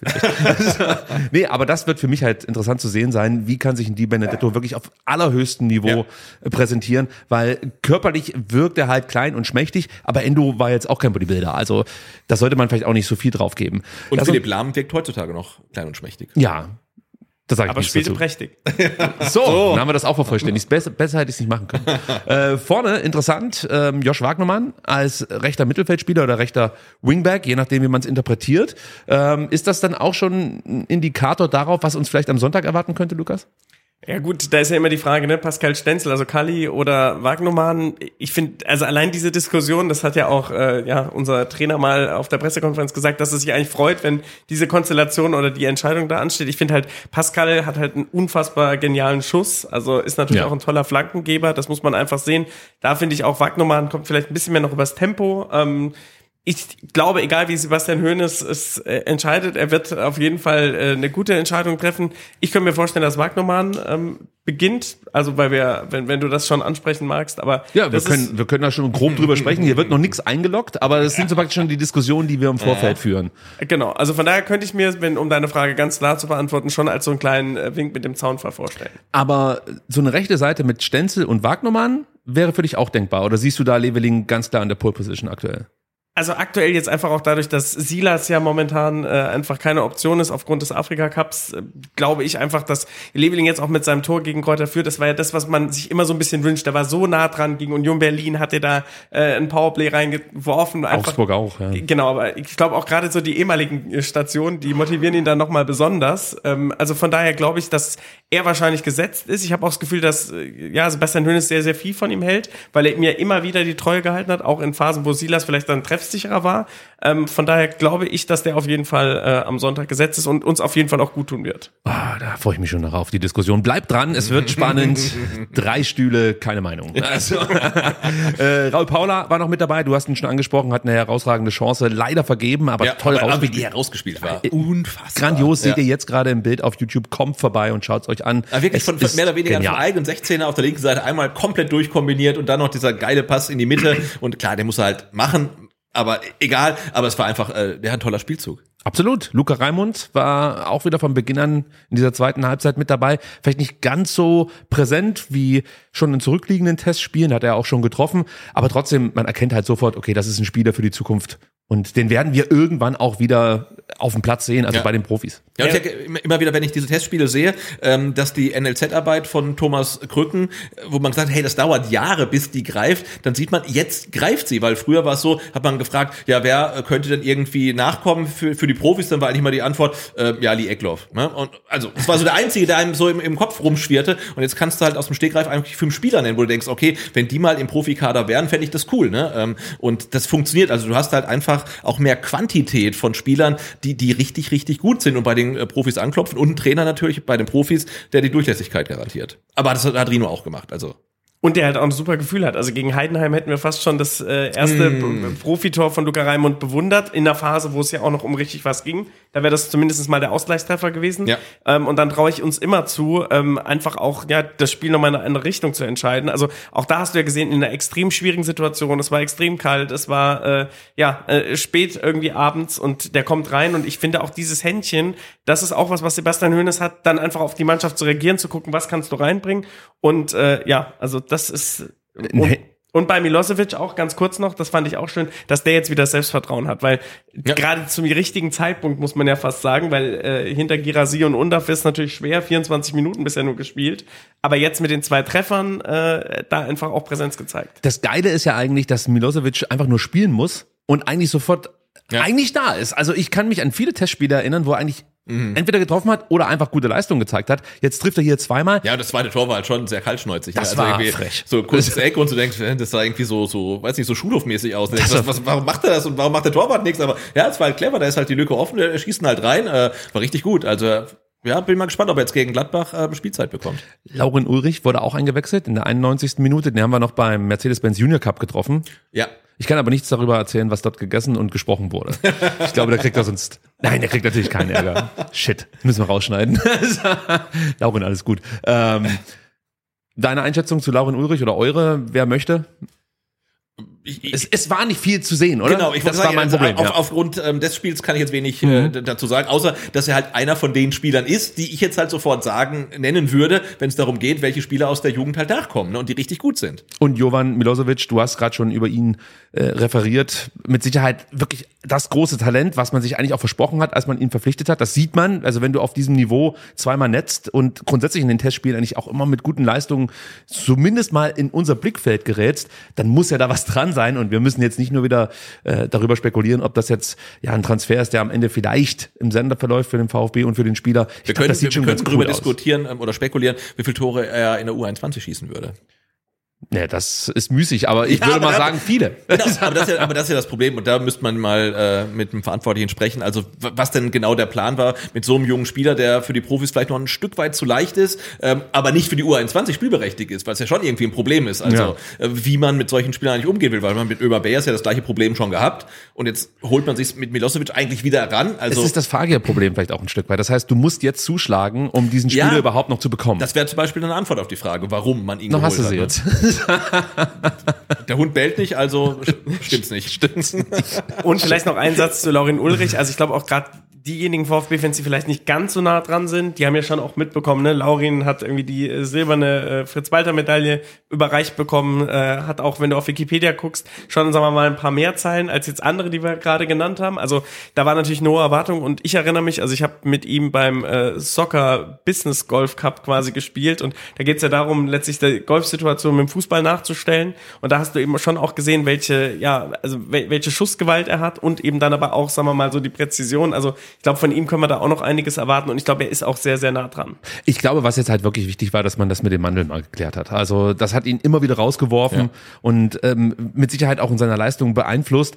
Und du merkst ja schon, wenn er für die zweite Mannschaft spielt, was da für eine Qualität auf dem Platz steht. Also er fällt da schon auf. So und jetzt äh, muss er mit Sicherheit noch ein bisschen ackern und sich ranarbeiten konkurriert mit extrem starken Spielern aktuell. Ist auch schwer, sich da dann einen Kaderplatz zu sichern, geschweige denn mal zu spielen. Aber ich sehe es genauso wie ihr. Laurin Ulrich bringt alles mit, was du brauchst, um diesen letzten Schritt gehen zu können und ein erfolgreicher Bundesligaspieler zu werden. Das haben wir über Lee Eckloff auch gesagt und ich behaupte es auch weiterhin. Lee Eckloff würde ich noch nicht abschreiben. Lee Eckloff ist für mich immer noch ein hochinteressanter Spieler. Auch da verweise ich auf diverse Testspiele, wo er das immer mal gezeigt hat. Und alle, die jetzt schreien, ja, aber das muss er dann auch mal gegen was weiß ich für ihn zeigen. Ja, guckt euch die erste Halbzeit gegen Leipzig an.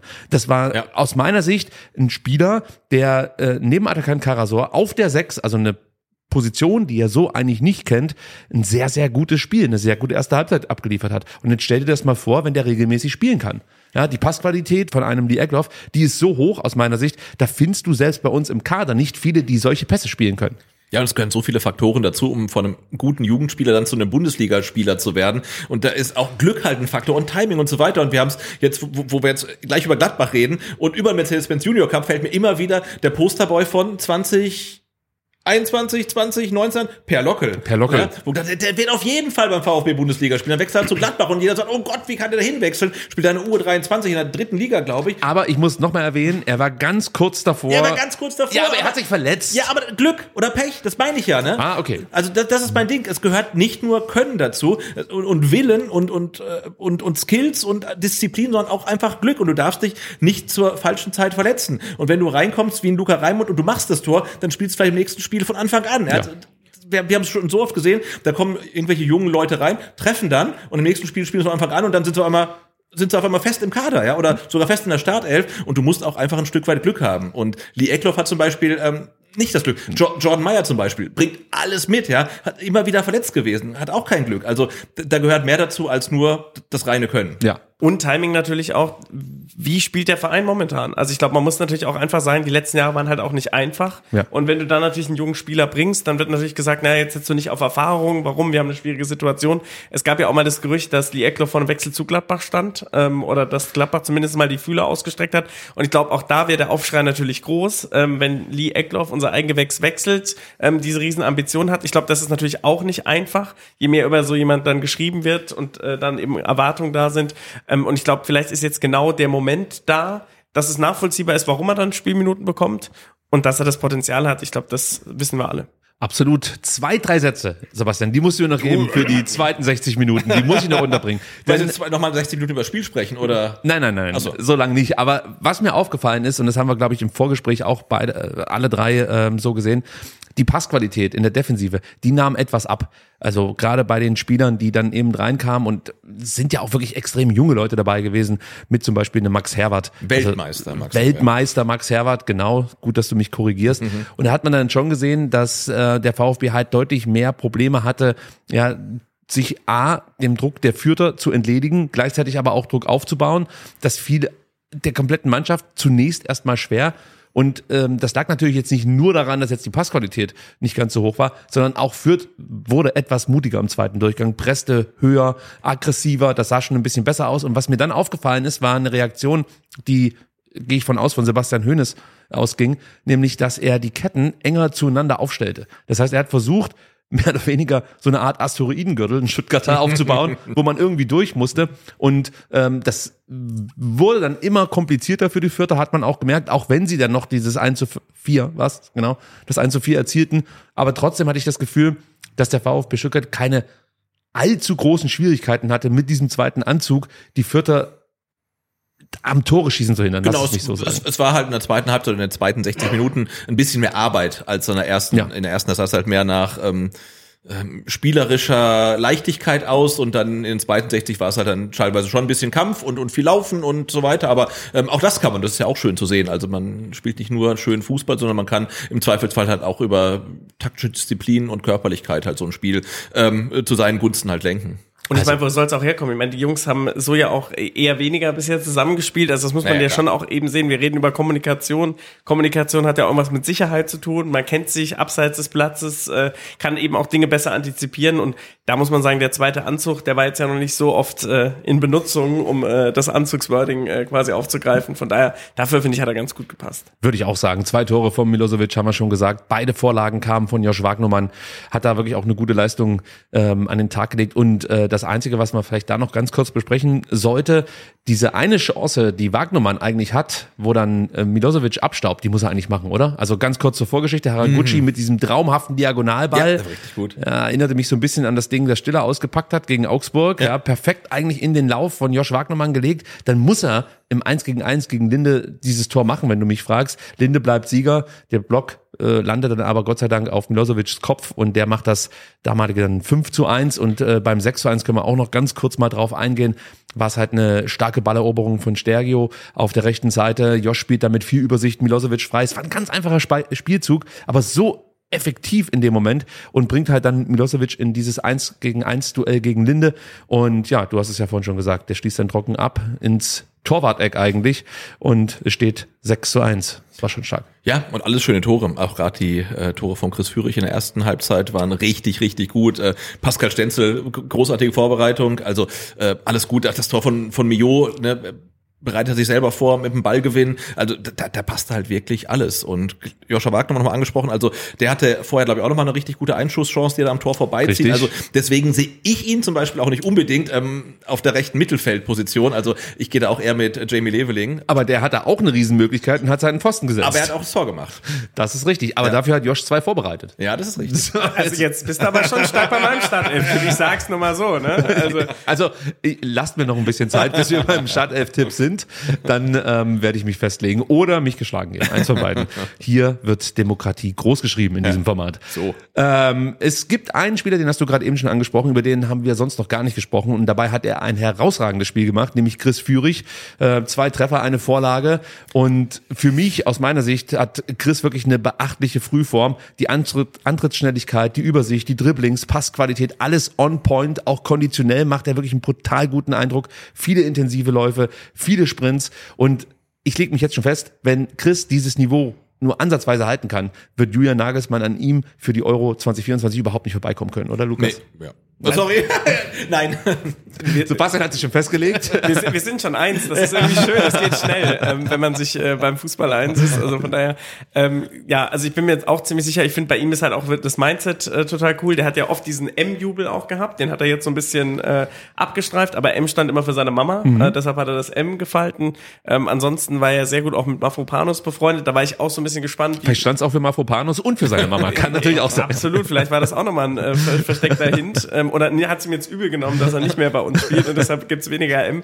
Ähm, aber ja, wie auch immer, ich finde halt sein Mindset ist einfach überragend. Äh, Dann eben auch der Witz, den du äh, reinbringst. Ich glaube, das hat er davor vielleicht auch nicht so stark gemacht. Und ja, also ich bin auch ganz sicher, dass wir die unsere 22 äh, da ja auf jeden Fall bei Julian Nagelsmann sehen und ich finde auch bei ihm ist es so, wenn du überlegst, der, der kam von Paderborn, ähm, wie, wie er sich da bei uns reingetankt hat, da gab es ja am Anfang auch, ja, sagen wir mal, jetzt nicht der beliebteste Spieler vielleicht, also hat sich einfach auch extrem gemausert und gemacht und er steht für mich ganz symbolisch auch dafür, ähm, welchen Weg du nehmen kannst. Also ich finde, Anton war ja von Anfang an ein Spieler, der sehr stark gesehen wurde und bei Chris Führig war es immer so ein bisschen, hm, ähm, und er hat natürlich auch an seinem Abschluss extrem gearbeitet. Also äh, Bestes Beispiel das 2 zu 0. Also wenn du das siehst, statt, über, äh, statt Übersteiger macht er einen auf Übersicht. Ja, also das ist dann auch eine Weiterentwicklung. Legt den Ball dann rechts in den Halbraum auf Stenzel und dann auch, Sebastian, du hast es schon gesagt, der Chip von Stenzel auf Chris, wie trocken er das Ding da reinmacht. Das ist ja die Wiederholung eigentlich. Das haben Ja. wir davor gesehen von Stiller, ähm, Ja. dem das Ding aufgelegt hat gegen Augsburg.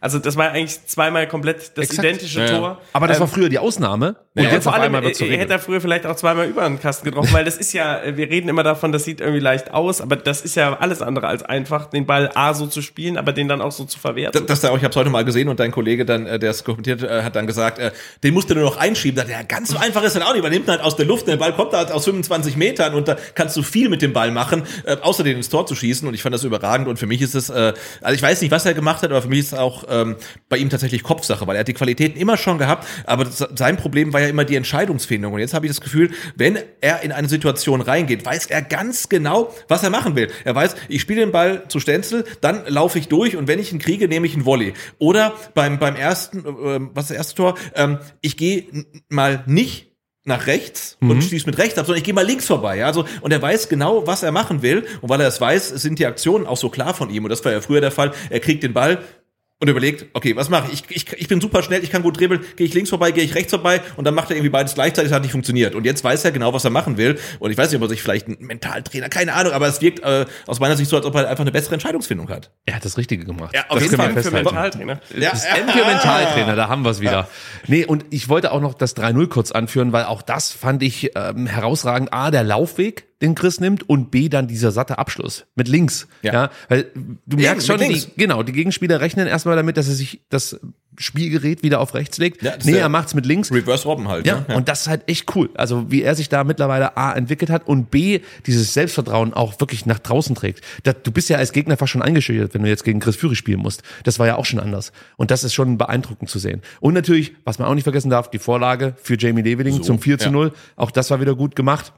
Eben von Chris. Also der hat wirklich brilliert, muss man sagen, bei diesem Testspielauftritt. Und ich kann euch sagen, auf der linken Seite gibt's nicht so viel Diskussionspotenzial für den Startelf-Tipp.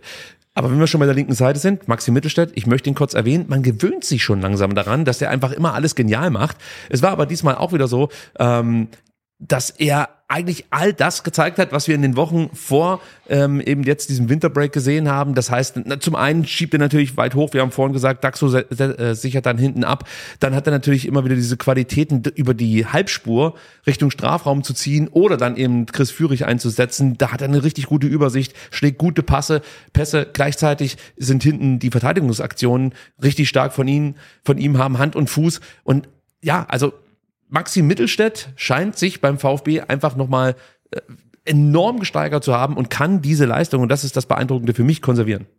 Das ist ja auch der Hönes-Effekt. Er hat es ja eigentlich geschafft, dass alle Spieler äh, besser geworden sind. Und auch wenn du dir überlegst, da gab es ja dann auch am Anfang viel Häme, warum holt man jetzt so ein und was will man sich, äh, was verspricht man sich von ihm? Ich fand den Coup eigentlich die ganze Zeit gut, weil ich meine, er hat bei Hertha äh, Bundesliga-Erfahrung gesammelt, also hat er ja auch konsequent und konstant quasi gespielt. Und wir haben ja vorhin auch über mein Highlight-Spiel in der Saison gesprochen und ich fand gerade gegen Frankfurt, ähm, wie er da gewirbelt Ja, hat und einfach auch dieses Spielverständnis einfach auf links. Also da merkst du eben, dass die, dass die Abläufe einfach wunderbar funktionieren. Also dass dann eben auch, ne, dann zieht mal äh, Chris Führig rein, dann zieht mal er rein. Also da dieser Zug zum Tor und dann eben auch die Präzision bei Flanken ähm, oder die, hat auch auf den Spieler in der Box. Das ist einfach was, was er total gut reinbringt und dann auch einfach ein bescheidenes Mindset. Aber ich finde für mich ein ganz, ganz wichtiger Transfer, weil Chris Führig ist auch schon länger da und ich glaube, man äh, darf auch nicht vernach, also sehen, er hat ja mit Verletzungen in die Saison gestartet und welche Rolle er jetzt spielt und das ist ja auch so ein bisschen zweiter Anzug, weil er war jetzt ja auch in den ersten Spielen nicht direkt mit dabei. Richtig. Und dann kommt er und äh, ja, hat sich jetzt eigentlich fast festgespielt.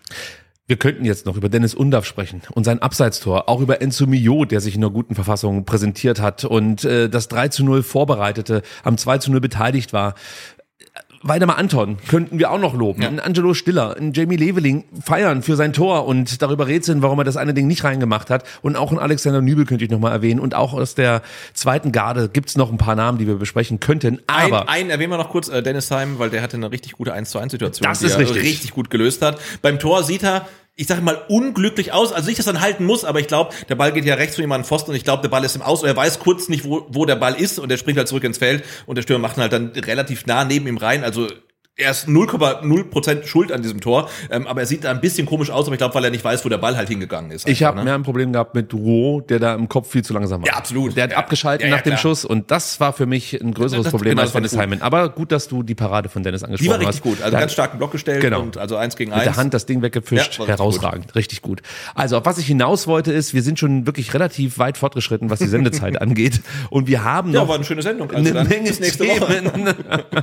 Das heißt, wir lassen es einfach mal dabei, dass wir jetzt 45 Minuten über ein Testspiel gesprochen haben. Ich habe dazu mal Feedback bekommen und habe gehört, also länger als 20 Minuten höre ich mir das nicht an. Ja, aber äh, das äh, Feedback bezog sich ja auf ein 90 Minuten Testspiel, diesmal waren es 120 Minuten. Also musst du auch skalieren dann. Da gebe ich dir recht, aber auch da bin ich jetzt schon drüber. Sei es drum. Gut, ich würde vorschlagen, wir schauen mal auf unseren nächsten Gegner. Das steht am Sonntag an und wir wissen jetzt schon, wer es kommentieren wird. Aber bevor wir darüber sprechen, wie du dich auf diesen nächsten Gegner vorbereitet hast und was du erwartest, was der VfB Stuttgart gegen Gladbach vielleicht dann am Sonntag zustande bringt, der wichtigste Block des Tages. Ja, es ist wieder Service-Block-Zeit. Und ihr wisst, los geht es immer mit dem Hinweis auf das VfB-Radio, Sebastian. Ja. Ähm, genau, das Spiel beginnt um, äh, am Sonntag um 17.30 Uhr und Lukas, du kannst dann ja jetzt perfekt sagen, wann es bei euch losgeht und wo es losgeht. Genau, um 17 Uhr geht's im VfB-Radio los. Den Link hast du ja schon äh, öfter ja, hier heute auch. vfb.de slash radio. Wir sagen es gerne nochmal. Also ganz einfach. Am Wiederholung besten gleich in die zur Bookmarks, ja. Genau, vielen Dank und um 17 Uhr geht's los. Genau. Und dann kommt erst die Musik. Und dann um Viertel nach fünf Geht's, dann, geht's richtig los. Genau. Okay. Dann kommt der Lukas und versorgt euch mit den wichtigen Infos zum Spiel. Genau, der muss sich warm einpacken, denn in Gladbach wird's kalt. Ne? Also In- irgendwie so um den Gefrierpunkt äh, die Temperaturen ähm, und vorher oder während des Spiels, glaube ich, sogar mit Niederschlag. Also es ist so- Schneeregen, Schneeregen, alles ist möglich. Ich habe heute Morgen tatsächlich den Wetterbericht äh, gelesen. Äh, Morgens soll es schneien, dann äh, soll es bedeckt sein, abends dann wieder Niederschlag geben. Das Ganze bei einem Grad, das heißt, aufpassen, es könnte glatt werden. Ja, und, also und kalt wird's auf jeden Fall. Kalt wird's auf jeden Fall. Äh, passt da auf, wenn ihr, wie gesagt, mit dem Auto anreist. Ansonsten habe ich eigentlich nicht viel an Serviceinformationen zu bieten. Ich weiß nicht, wie es mit der Anreise läuft. Die Bahn sollte ja eigentlich wieder, Wieder fahren. fahren, ja. So, aber trotzdem auch da vielleicht mal mit einkalkulieren, dass noch nicht alles wieder rund läuft nach diesem Streik. Und natürlich, wie gesagt, die Wetterung wird Himmel, die Witterungsbedingungen, Ja. so ist es richtig, berücksichtigen, wenn ihr mit dem Auto anreist, nicht, dass euch da was passiert und ihr am Ende dann vielleicht strandet in Gladbach. Das möchte wirklich keiner. So, Sonntag, 14.01.17.30 die Restrunde steht an und es geht gegen die Borussia aus Mönchengladbach. Das einzige Team gegen das der VfB noch nicht gespielt hat. So sieht's aus. Ja. So, und Das war richtig, ja. Marlo Faktencheck bestätigt bestanden, diesen, ja. diesen Fakt, Sebastian. Weißt du denn, auf welchem Platz die Borussia aktuell in der Bundesliga rangiert? Also ich weiß, sie sind sehr, sehr schlecht in die Saison reingestartet und jetzt so ein bisschen nach oben gearbeitet und ich würde sie mal schätzen, irgendwie so um 10 rum. Es ist der zwölfte Platz. Ah. Das ist der zwölfte Platz. Vier Siege, fünf Unentschieden, sieben Niederlagen. Und was für uns immer wichtig ist, wie anfällig ist eigentlich die Ab- Abwehr? Lukas, wir haben im Vorgespräch schon herausgefunden, du hast so ein paar interessante Fakten zusammentragen können, denn Gladbach hat ein Abwehrproblem. Genau, ich glaube 35 Gegentore haben sie schon, damit die zweitmeisten äh, der Liga, haben aber auch 31 Treffer, wenn mich nicht alles täuscht, Absolut äh, richtig. erzielt. Alassane Player äh, in der Form sozusagen seiner Gladbacher, ja, seines Gladbacher Lebens, kann man sagen. Auch Ähm, spannend, wie der wieder zurückkam. Also den hat man ja irgendwie schon wieder abgeschrieben und dann auf einmal ist er wieder da und trifft jetzt regelmäßig. Ne, und da war ja auch nach dem Abgang zum Beispiel von Tyram oder von Hoffmann äh, die Frage, ja, okay, wie, wie, ja, wie geht man jetzt letztlich damit um? Und äh, ja, auf jeden Fall hat Seoane das sehr, sehr gut hinbekommen. Ähm, Rocco Reitz, glaube ich, auch ein Spieler, auf den man aufpassen muss, hat, glaube ich, schon mittlerweile vier Treffer Richtig.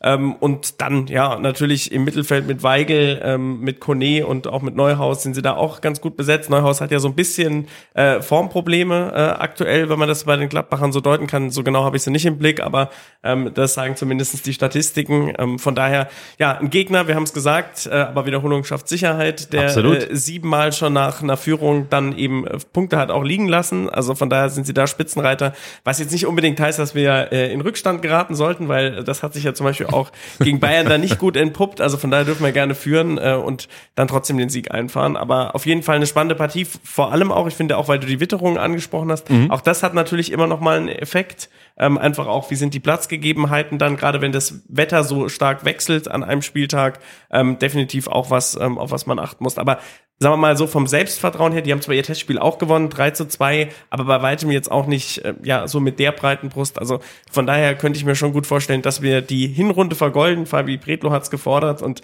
hoffentlich unseren zwölften Sieg einfahren. Naja, vor allem, äh, ich glaube, das Testspiel können wir wirklich ausblenden. Es wird jetzt auch nicht so sein, dass der VfB alles wegrasiert, nur weil man gegen Fürth mal 6-1 gewonnen hat. Viel wichtiger ist für mich eigentlich, was die Gladbacher in den letzten Wochen vor der Winterpause gemacht haben. Und da waren sie einfach nicht gut. Ja, also von den letzten fünf Spielen konnte Gladbach nur eins gewinnen. Zu Hause grundsätzlich irgendwie mit Schwierigkeiten. Äh, bislang acht Spiele bestritten, nur drei gewonnen. Also fünf eben nicht gewinnen können. Und das ist eigentlich nicht der Anspruch von Borussia Mönchengladbach. Und ich glaube schon, dass das ein Thema ist, auch in der Kabine.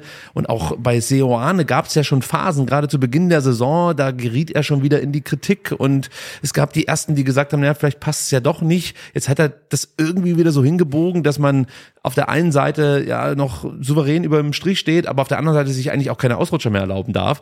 Und das wird natürlich jetzt eine enorme Herausforderung, zum einen für Gladbach gegen den VfB zu bestehen, aber auf der anderen Seite natürlich auch für den VfB, dann in Gladbach, A mit den Fans etc., diesen, und da bin ich von überzeugt, Gladbacher äh, Angriffsschwung, den sie jetzt reinbringen werden in den ersten Minuten, irgendwie erstmal standzuhalten. Weil ich glaube schon, dass Gladbach da ein Feuerwerk abbrennen möchte. Und sie haben auch die Offensivqualitäten, um das zu tun. Ja, also, und sie haben auch das Tempo. Wir haben vorhin noch mal geguckt, Frank Honorar, ja, fast 34, nee, über 34 kmh schnell, bringt er richtig viel Speed mit über seiner rechten Seite. Du hast natürlich noch andere Leistungsträger, auf die wir nachher nochmal eingehen wollen, wenn wir es ähm, über die Players to Watch haben. Aber Gladbach ist einfach eine Mannschaft, die rein von den Namen her eine enorme Qualität eigentlich mitbringt und dem VfB durchaus auch gefährlich werden kann. Ja, genau, aber es fehlen so die, die Voraussetzungen. Also Gladbach als relativ äh, schwaches Heimteam äh, mit einer relativ anfälligen Defensive. Das spielt eigentlich ja dem VfB in die, in die Karten. Also es ist eigentlich wie, ähm, wie Leverkusen, nur mit schlechter Defensive. Gut, du bringst jetzt hier den Good Cop, dann bring ich wieder den Bad Cop und äh, bring jetzt erstmal die Dinge, die äh, Gladbach vielleicht nicht so gut macht, um dich so ein Stück weit noch fast zu unterfüttern. Und danach erzähle ich dir aber, was Gladbach besonders gut macht. Ja, okay. Und oder mit was sollen wir anfangen? Mit den guten Dingen oder mit den schlechten? Äh, Nee, sag mal, was sie gut machen. Okay, was sie gut machen. Also sie haben ein gutes Umschaltspiel. Da müssen wir aufpassen, was Konterabsicherung angeht. Da hatten wir ja auch schon Schwierigkeiten gegen Bayern. Also das könnte ein Thema werden. Dann eine hohe Passsicherheit. Darf man nicht vergessen.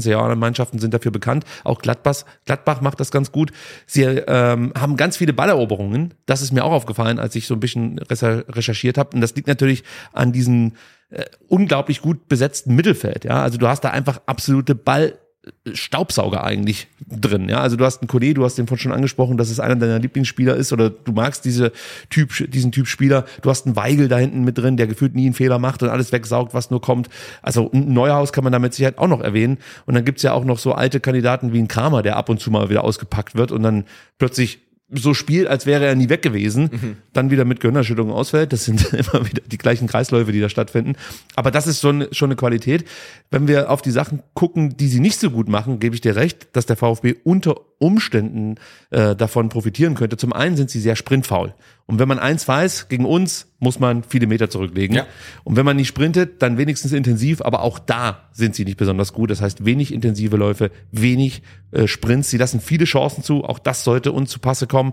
Ähm, sie sind anfällig auf den Flügeln ja, auch da könnte sich ein Jamie Leveling und vielleicht ein Chris Führig hervortun. Und äh, was auch auffällig ist, die Zwischenräume im Zentrum, ähm, die also sind sehr groß und machen sie dadurch anfällig für Schnittstellenpässe. Deswegen fand ich es jetzt mal ganz interessant zu sehen, dass man im Testspiel ähm, auf Viererkette umgestellt hat. Bislang haben sie eigentlich mit Dreierkette gespielt, respektive Fünferkette. Jetzt im Testspiel auf Viererkette umgestellt. Das heißt, da könnte es eine Veränderung geben in der Formation. Das könnte dann auch darauf deuten, wenn du davor mit zwei Sechsern spielst, dass du eben diese Schnittstellen, die ich jetzt gerade äh, angeführt habe, die sie anfällig machen, geschlossen bekommst. Also sollte der VfB noch einen Plan B haben, aber da mache ich mir überhaupt keine Gedanken. Bei Sebastian Hönes, der hat wahrscheinlich auch noch einen Plan D, E und F. Also das äh, wird er hinbekommen. Ähm, dann Schwächen im Luftzweikampf vielleicht eine Möglichkeit bei einem Eckball durch Daxo mal ein Tor zu schießen, aber das ist auch ein Thema bei Gladbach. Sie sind grundsätzlich anfällig bei Standards.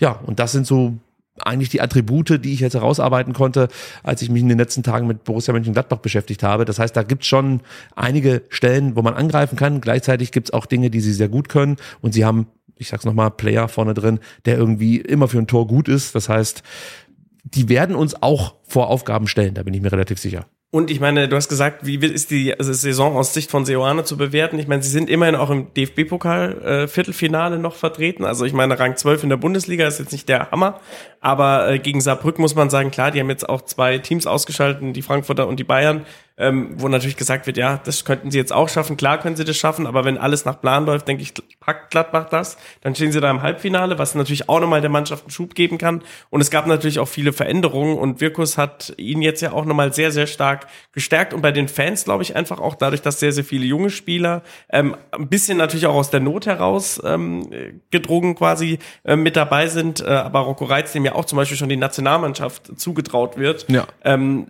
glaube ich, ist das natürlich auch was, die wollen sich auch zeigen, die wollen sich beweisen, die lesen das ähm, und dementsprechend glaube ich, mit Seoane ist zu rechnen. Ich fand ihn auch bei Leverkusen. Also ich meine, man hat am Ende die Trennung schon nachvollziehen können, ähm, einfach auch, weil die Erfolglosigkeit dann ein Stück weit gegeben war. Aber ich finde ihn so vom Typ, vom Format einfach gut und ähm, auf jeden Fall sollte man die Klappe nicht unterschätzen. Ja, eine herausragende Arbeit bei Young Boys damals geleistet. Also wirklich äh, schon ein hochinteressanter Trainer, ja. der natürlich dann am Ende vielleicht auch mal am Kader scheitern kann. Kann schon sein. Jetzt hat er die Möglichkeit, was zu entwickeln. Gladbach auch mit vielen interessanten jungen Talenten. Luca Netz ist auch noch brutal jung. Er hat gegen uns, glaube ich, mal getroffen. Auch in der Corona-Saison, meine ich, kurz vor Schluss hat er mal mm. das 1 zu 1 gemacht, irgendwas war da. Aber das ist auch ein Spieler, auf den man definitiv immer wieder aufpassen muss. Äh, eine Frage noch, momentan natürlich Thema Asien Cup und Afrika Cup. Der VfB hart gebeutelt, gehen wir gleich noch drauf ein. Bei Gladbach fehlt nur Itakura. Ist das für euch ein Grund, ähm, der nochmal die Sichtweise auf dieses Spiel signifikant verändert? Oder denkt ihr, mit Elvedi und Friedrich kriegen die hinten den Laden dicht? Ich glaube halt, das ist momentan ja auch bei uns viel diskutiert. Ihr hattet es ja auch im letzten Podcast. Natürlich ist es irgendwie auch bitter, dass bei uns vier Spieler ähm, bedingt durch Afrika und Asia Cup ausfallen, äh, weil man natürlich dann auch sagt, Mensch, jetzt läuft es doch gerade so gut und vielleicht äh, kann da nicht ganz die Ambition eingehalten werden. Ich glaube aber, das ist natürlich ein Stück weit auch ganz normal. Wir sind alle von der Schwächung betroffen. Ich glaube, Itakura ist ein wichtiger Spieler für die Gladbacher. Also wenn man jetzt sagen müsste, ne, wir haben vorhin dann auch gesprochen, was, was sind irgendwie so die starken Spieler, da würde man den schon nennen. Das ist schon auch einer, den man kennt, mhm. ähm, den man jetzt auch bei einer vielleicht Straßen Straßenbefragung äh, im Klappbacher Kader eher nennen würde als vielleicht andere. Da können wir vielleicht auch noch glaub, äh, gleich drüber sprechen.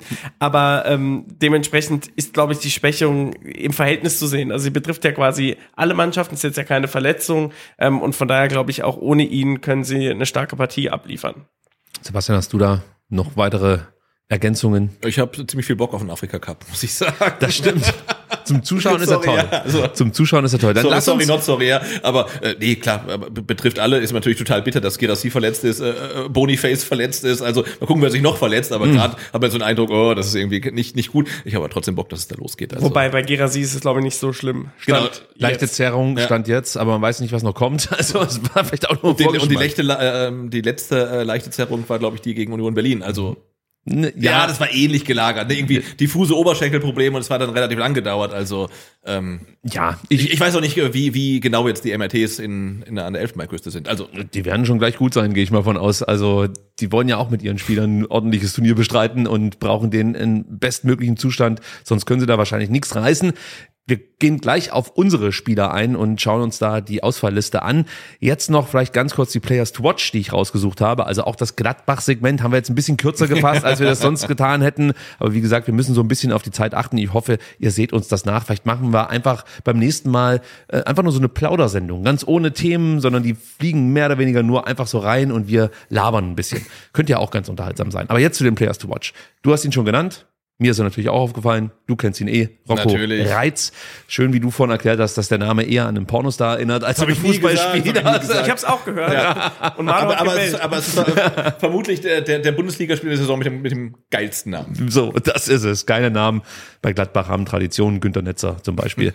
21 Jahre alt ist dieser ähm, Zentrumspieler, Sechser, Achter, Zehner. Das kann er alles spielen, aber natürlich eher mit dem Fokus auf der Defensive. Obwohl er jetzt auch in 16 Spielen schon vier Tore erzielt hat, eine Vorlage geliefert hat, ist brutal stark gegen den Ball. Das heißt Blocks, Tacklings, ähm, auch Balleroberungen. Wieder dieses Thema. Da ist er wirklich brutal gefährlich. Hat vielleicht ein paar Schwächen im Luftzweikampf, auch bei der Passqualität beziehungsweise bei seinem Passspiel kann man noch ein bisschen nachjustieren. Gute Dribblings möchte ich noch anführen und ähm, ja, hat sich einfach gut entwickelt, wurde ja verliehen nach ähm, Jetzt bin ich mir wieder nicht sicher, wenn man den Namen ausspricht. Santruin in Belgien, der Ex-Club von Wataru Endo. Letzte Saison hat Rocco Reitz dort gespielt und hat praktisch einfach sein, seine Karriere auf das nächste Level gehoben, muss man ganz einfach sagen, und liefert jetzt einfach herausragend in Gladbach ab.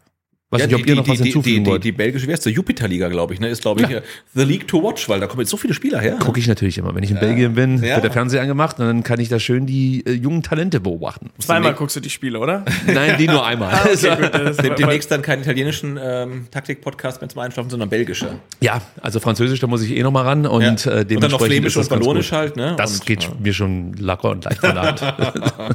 Unterhalte mich eigentlich nur noch so. Wir freuen uns drauf. Vielleicht kannst du die, das nächste Thema so anmoderieren. Luca Netz. Luca Netz habe ich mit drinne, 20 Jahre alt, linker Verteidiger beziehungsweise linker Wingback. Auch jetzt in der Saison 14 Spiele, drei Vorlagen, ist ordentlich. Stark im Luftzweikampf, das heißt lange Bälle über Außen, also diese Longline geschlagenen Bälle, vielleicht nicht die beste Option. Dazu richtig viel Speed, läuft auch über 34 km/h. Äh, wir erinnern uns 2021 eben von der Hertha nach Gladbach gewechselt und wenn ihr mich fragt, seitdem wirklich mit stetig sich verbessernden Leistungen. Also für mich ist Luca Netz ein absoluter Stil gewesen von Gladbach damals, äh, als man bei Hertha, ich glaube, ihn aus nicht rauskaufen musste, sondern der Vertrag lief aus. Irgendwie so war was. Aber Die rennen alle weg. Mittelstädt blüht ja auch Ja, ich auf. Also ich glaube, von also- Hertha wegzurennen ist, glaube ich, dementsprechend ist er wahrscheinlich jetzt auch so schnell. Die haben alle keinen Bock mehr auf. Das ist, glaube ich, ein probates Mittel. Das kann gut sein. Sebastian, äh, dann gibt's noch so einen Spieler, über den haben wir schon oft gesprochen. Manu Kone. Ja. Ja, den haben wir, glaube ich, bei jedem Gladbach-Spiel als Player Mhm. to Watch mit dabei. Zum einen, weil er sich vom Alter her anbietet, ja, 22 Jahre alt. Und zum anderen finde ich, dass er noch mal besser geworden ist im Vergleich zu den letzten Jahren. Ja, ist ein klassischer Achter. Jetzt nur ein Tor in acht Spielen, lag aber auch daran, dass er zuletzt einfach immer mal wieder mit Verletzungen Probleme hatte. Starke Dribblings, guter Schuss, gutes Passspiel. Vor allem das Kurzpassspiel ist herausragend. Pressingresistent, muss man sagen. Richtig starke Tacklings. Vielleicht auch bei ihm Schwächen im Luftzweikampf. Ihr merkt, ja, im Zentrum sind sie nicht so zweikampfstark, was die äh, Luftzweikämpfe angeht. Also vielleicht eine Möglichkeit, dass er Atakan Karasor sich mal nach oben schraubt. Oder es Treffer erzielt, den wir von ihm gefordert haben. Das wäre natürlich auch das noch ist, was. ne- Das ist dein, das wäre natürlich jetzt, sag mal, eigentlich müssen wir eine Wette abschließen. Also wenn Atakan Karasor äh, gegen Gladbach trifft, müsste irgendwas Tolles passieren nach diesem Podcast. Ja, dann wird Lukas hier im Podcast tätowiert. Das haben wir ja schon ausgemacht. Auf deinen Nacken. Auf meinen Nacken. Oh Gott, jetzt bin ich raus. Wir müssen den Manu einladen. Und ich habe noch viel Platz. herausragend. Also ich schlage nicht ein. Das kann ich an der Stelle schon mal sagen. Ich bleib bei Manu Kone. Da habe ich nämlich noch zu erzählen, ähm, dass er sich mittlerweile natürlich ins Sichtfeld der ganz großen Clubs gespielt hat. Die Bayern werden immer mal wieder mit ihm in Verbindung gebracht. Tottenham, Neapel, alles Mannschaften, die sich immer wieder nach ihm orientieren. Wie gesagt, ich habe es vorhin schon erwähnt, ähm, er hatte zu Beginn der Saison diese Knieprobleme, die ihn komplett rausgeworfen haben. Deswegen wirken die Statistiken, die ich jetzt vorbringen könnte, nicht ganz so überzeugend. Aber klar ist eins, der Spieler hat eine immense Qualität. Manchmal schießt er übers Ziel hinaus. Wer erinnert sich? Spiel gegen Köln, gegen, ähm, wann war denn das? Ja, ist auf jeden Fall in dieser Saison gewesen. Lass es uns mal so festhalten. Die, die äh, rote Karte nach dem Tritt gegen Ljubicic. Könnt ihr euch noch erinnern? Ja. Das war an dem Wochenende, als es einmal gelb für einen ähnlichen Tritt gab Mhm. und Ja, ja, das ja, dann ja, nicht ja, ja. revidiert wurde. Und bei Manu Kone gab es eben rot. Das heißt, ab und zu schlägt er auch mal über die Stränge, bringt also eine gewisse Mentalität mit, würde man jetzt so sagen. Und das muss man, finde ich, bei uns aber wiederum sagen, um die Kartenstatistik, da sind wir nämlich auch führend. Also wenn man sich die Foulstatistik anguckt in der Bundesliga, da stehen wir auf Platz eins und ich glaube, auch das ist ähm, extrem stark. Wir haben noch keine rote Karte Ja, bekommen, eben, noch also keine gelbrote. Also clever gerade gefoult, jetzt, ne? sagen wir mal Ja. so, äh, im, im, im Vergleich, ich glaube, genau das macht es eben aus. Dieses, vielleicht dieses Nervenkostüm, ähm, was Auf momentan bei Ja, ja. denen dann nicht so da ist, aber bei uns auf jeden Fall. Also, das fällt mir sowieso auf. Wir sind immer bissig in den Zweikämpfen und dafür, wir hatten, glaube noch gar keine äh, Gelbsperre bislang zu verzeichnen. Mhm. Da steht kurz davor, alle anderen haben durchgehalten. Das heißt, wie du es richtigerweise gerade erwähnt hast, einfach clever faulen. Das kann der VfB offensichtlich auch. Und man ist natürlich auch immer schneller am Ball als der Gegner. Ja, natürlich. Und es ist auch ein Stück weit dann das Endo-Mindset, weil der hat ja auch nie eine gelbe Karte bekommen. Richtig. Als, als Sechser. Äh, Richtig, oder selten. Ganz Zumindest. selten, ja. richtig. Ähm, kommen wir zu unserer Auswahlliste und die ist natürlich ein bisschen länger geworden, liegt wie gesagt am Afrika Cup. Wir fangen an mit Seru Girassi, der dort verweilt. Jetzt aktuell, ich weiß, es fühlte sich mal ganz kurz nach einem absoluten Fiasko an, aber es ist wirklich nur eine leichte Zerrung. Das heißt, wenn alles gut geht, wird er ganz normal beim Afrika Cup jetzt verweilen. Und sobald dann eben Guinea ausgeschieden ist, kommt er zurück zum VfB Stuttgart. Wir hoffen einerseits, dass er ein erfolgreiches Turnier bestreiten kann. Andererseits würden wir uns natürlich auch freuen, wenn er bald wieder da ist. Alles ein bisschen ambivalent. Ja, vor allem mit der Verletzung, da fragt man sich auch, möchte man, dass er jetzt gleich beim ersten Spiel spielen kann oder vielleicht noch nicht spielen kann, dass er nicht zu früh eingesetzt wird. Also ich finde das alles sehr, sehr, sehr, sehr vage, ne? Mit äh, äh, Ausstiegsklausel und Verletzung und Afrika Cup, da weiß ich jetzt gar nicht, was willst du dem Mann eigentlich jetzt wünschen. Aber jetzt möglichst schnell, möglichst spät, also wann soll er zurückkommen? Ob er zurückkommen soll, was man, also das wollen wir natürlich. Also er soll zurückkommen, das halten wir fest. Und dann noch möglichst lange bleiben, So. gar keine Frage. Und das möglichst fit und gerne auch mit, mit vielen Toren im Gepäck, aber natürlich auch nicht zu früh wieder eingesetzt. Also, ja, schwierig alles. Das ne? kann ich noch ein bisschen unterfüttern. Der Plan sieht aktuell vor, dass er nur im Kader steht. Äh, Die spielen am Montag gegen Ja. Kamerun ähm, und er soll wohl nur erst im Kader stehen und dann vermutlich, wenn es irgendwie schlecht läuft, eingewechselt Ja, werden. okay. Und damit könnte ich dann auch erstmal Ja, leben. absolut. So, also Aber wir kennen es ja von Länderspielreisen, dass dann Spieler manchmal auch spielen, die eigentlich noch gar nicht spielen sollten, weil es halt dann wirklich wichtig ist und so weiter. Und das wünscht man ihm natürlich dann nicht, wenn er noch nicht ganz fit ist, dass er dann trotzdem spielen muss. Absolut. Ähnliches äh, kann man über Silas sagen. Wir hoffen auch, dass er nur spielt, wenn er fit ist. Für die Demokratische Republik Kongo ist er beim Afrika Cup. Hiroki Ito mit Japan beim Asia Habt Cup. ihr das Mannschaftsbild gesehen ähm, von der. Super, oder? Also äh, wer es nicht gesehen hat, äh, die Demokratische Republik Kongo hat ein Mannschaftsbild ähm, gepostet auf äh, Twitter und da ist äh, die Mannschaft, aber jeder trägt sein Teamkit und da steht natürlich dann ähm, Silas im VfB-Trikot, was mich dann ein Stück weit stolz gemacht hat. Also Als einziger. Bundesligaspieler Ja, genau. Ja. Ich meine mich zu erinnern, dass die niederländische Nationalelf mal eine ähnliche Aktion gemacht hat. Mhm. Nur nicht mit den aktuellen Mannschaften, sondern mit den Jugendmannschaften der Nationalspieler. Ah, okay. Das fand ich auch cool. Ich finde es halt schön, um halt auch so Diversität zu zeigen. Ich meine, klar, und afrikanische Nationalmannschaften, deren Spieler spielen halt vor allen Dingen halt in Europa. Ähm, da macht's, ist es dann natürlich noch mal bunter irgendwie. Ähm, aber ich fand es irgendwie schön zu sehen, wo, wo die halt überall herkommen und so weiter. Und dass sie dann jetzt für die zwei Wochen halt eine Mannschaft werden, ähm, fand ich großartig. Ich auch. Tolles Bild. Ich will nur noch kurz vervollständigen, wer sonst noch so unterwegs ist. Es fehlt nämlich noch Wu Jung Chong. Und ihr wisst es, Wu Jung Chong ist eigentlich immer irgendwo bei der Nationalmannschaft und diesmal eben auch wieder bei der Der ist südkoreanische südkoreanischen. Nationalspieler hin und wieder mal für den VfB. Genau. Ab und zu wird er mal abgestellt von der südkoreanischen Nationalmannschaft, um ein paar Spiele für den VfB zu machen. Aber auch er ist beim Asien Cup. So, jetzt kommen wir zu den Spielern, die eigentlich in Stuttgart sind, aber unter Umständen nicht spielen können. Und einer, da ist es ziemlich sicher, ist Nico Nate, der leider nicht eingesetzt werden kann, weil er immer noch an seinem Knorpelschaden im Kniegelenk äh, laboriert, beziehungsweise da auch auf dem Wege der Besserung ist. Ähm, wahrscheinlich jetzt in den nächsten Monaten dann auch endlich mal wieder anfangen kann, sich langsam ranzutasten.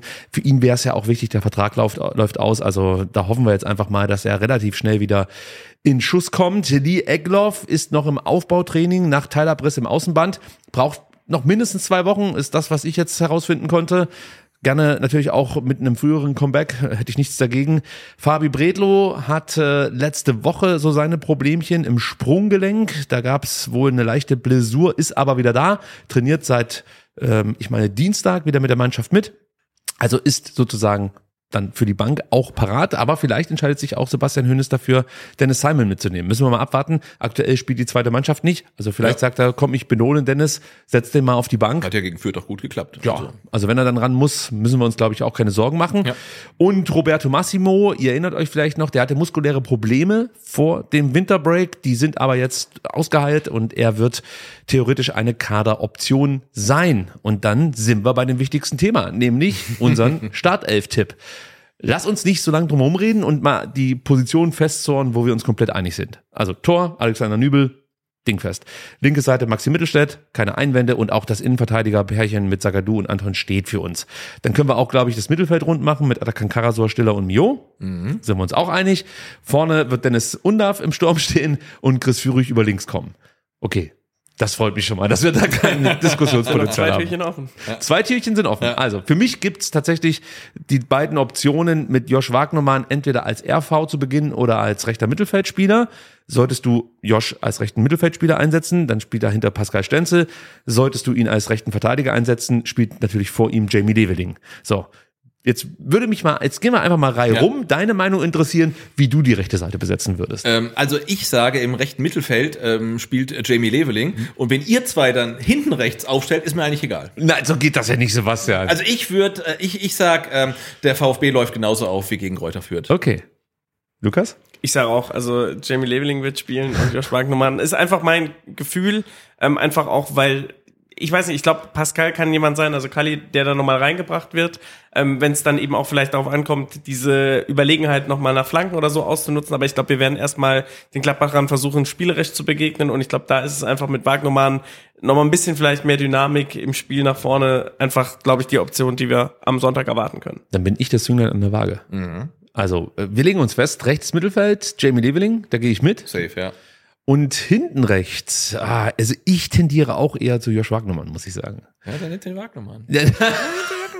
Wenn schon was davon habt. Nee, völlig, völlig okay. Also. Wobei ich immer wieder daran denken muss, Pascal Stenzel, ähm, Saison 2020, 2021 meine ich, diesen Hammer, den er ausgepackt hat, der wahrscheinlich ins Tor gegangen wäre, aber da gab es einen gewissen Sascha Kalajdzic, der unabsichtlich das, das Ding noch so leicht abfälschte und äh, sich das Tor dann selber ähm, ja, abholte sozusagen. Äh, deswegen gönne ich es natürlich auch schon Pascal Stenzel, dass er äh, von Beginn an spielt. Aber wir legen uns fest, Josh Wagnermann startet hinten rechts und im rechten Mittelfeld läuft Jamie Leveling auf. Okay, bevor wir jetzt über den Mercedes-Benz Junior Cup sprechen, müssen wir natürlich noch ganz kurz ein Ereignis erwähnen, das die Fußballwelt verändert hat. Der Kaiser ist von uns gegangen. Am Sonntag starb Franz Beckenbauer nach schwerer Krankheit, muss man dazu sagen. Und ich glaube, nicht nur die Bayern-Fans, sondern auch ganz viele VfB-Fans und natürlich auch allgemein die Fußballwelt trauert aktuell über wirklich einen der allergrößten in diesem Sport. Und jedes Kind kennt den Namen. Jeder kennt seine Sprüche und jeder weiß, was Franz Beckenbauer eigentlich für den Fußball im Allgemeinen getan hat, oder? Ja, geht mir genauso. Also wenn man so alt ist wie wir, dann ist äh, Franz Beckenbauer halt äh, Fußball Kindheit. Also ich glaube, mein erstes Turnier, was ich wirklich bewusst wahrgenommen habe, war tatsächlich die WM 86 mit der Finalniederlage und dann 1990 war ich dann schon soweit, äh, um dann einigermaßen zu begreifen, was da passiert ist und habe dann dieses Bild, wie Franz Beckenbauer nach dem Abpfiff des Finals über den Rasen schreitet. Ähm, also das ist so ein Bild, äh, was sich äh, bei mir nie wieder ähm, aus dem Gedächtnis löschen lassen wird. Und natürlich dann auch ganz legendär nach der Meisterschaft mit den Bayern ähm, ähm, im aktuellen Sportstudio dann ähm, das Torwartschießen vom Weizenbierglas. Also das ist wirklich, das sind Sachen, die werde ich nie wieder vergessen. Und insofern, ähm, ich habe ihn als Spieler nicht erlebt. Ähm, was dann hinterher passiert ist, war mir dann relativ egal. Aber gerade diese Phase so zwischen 86 und ich weiß gar nicht, wann die Meisterschaft war, 96 oder so, ähm, also diese diese zehn Jahre, die haben mich halt dann schon geprägt. Und natürlich ist für mich deutscher Fußball ähm, unwiederbringlich mit dem Namen Franz Beckenbauer ähm, in, in Verbindung. Und äh, natürlich ist es ein, ein ganz großer ähm, des Fußballs, der da von uns gegangen ist. Und äh, ich glaube auch leider, dass es halt solche Persönlichkeiten wahrscheinlich im Fußball auch nie wieder geben wird, weil sich die Zeit geändert hat, ähm, ähm, alles ist viel schnelllebiger geworden. Und wir werden solche Persönlichkeiten vermutlich niemals niemals wieder haben. Und um, deswegen ist es halt umso trauriger, dass er jetzt halt gegangen ist. Ich habe Franz Beckenbauer irgendwie nie so als Spieler wahrgenommen, da geht's mir wie dir. Ja. Aber für mich war es immer der Inbegriff des perfekten Trainers, obwohl er, Lukas, nicht mal einen Trainerschein hatte. Genau, war ja nur Teamchef, als wir damals 1990 Weltmeister geworden sind. Es gibt jetzt ja auch nur noch einen, nämlich Didier Deschamps, äh, der quasi selbst Weltmeister war und dann eben auch Weltmeistertrainer äh, für die Franzosen. Also von daher, ähm, aber ich finde, das ist auch so ein bisschen das Mysterium, was ja um ihn geistert. Also wenn jemand äh, Kaiser Franz heißt, äh, wo es ja auch sehr, sehr viele Anekdoten gibt, dem eigentlich wirklich sehr, sehr viel natürlich auch in seinem Leben gelungen ist. Ich glaube, ein bisschen ist er dran auch zerbrochen, weil dann, wenn du der Kaiser bist, hast, machst du dir wahrscheinlich selber auch den Druck. Also das war ja mit der WM-Vergabe auch, wo es ja bis heute nicht ganz klar ist, was da so seine Rolle war. Ich glaube, ähm, aber natürlich auf jeden Ah, Fall. eigentlich ist es, glaube ich, schon ganz klar. Aber lass uns das Thema vielleicht heute aussparen. Sachen reden. Genau, aber ähm, genau wie ihr sagt, ich meine, sehr viele legendäre Sprüche, ähm, ich glaube immer da und auch seine Spielweise. Und ich fand auch den Schritt damals nach New York zu gehen, äh, von ihm einfach extrem mutig und revolutionär. Dadurch kam ja auch die Freundschaft mit Pelé zustande. Ähm, und ja, wenn du es einfach auch schaffst, ich glaube, Guido Buchwald hat mal über ihn gesagt, er hat es geschafft, aus 22 Spielern 22 Freunde zu machen. Ähm, und Gute Freunde kann niemand trennen. Das So, ist ja auch etwas, so. was äh, äh, quasi äh, von ihm bleibt. Also von daher, ähm, ja, in, in vielerlei Hinsicht irgendwie innovativ ähm, und ja, auf jeden Fall eine ganz bringende Figur für den deutschen Fußball. Ich durfte Franz Beckenbauer einmal kennenlernen. Oha. Oha. Und jetzt ratet mal wo. Ihr kommt nicht drauf. Kitzbühel. Nee, im Zubringer zu einem Flugzeug. Im Zubringerbus stand der Kaiser einfach da und hat sich wirklich mit jedem Arsch und seinem Bruder einfach über Fußball unterhalten. Und das fand ich so beeindruckend. Also natürlich war er die Persönlichkeit schlechthin, die von jedem erkannt und angesprochen wurde.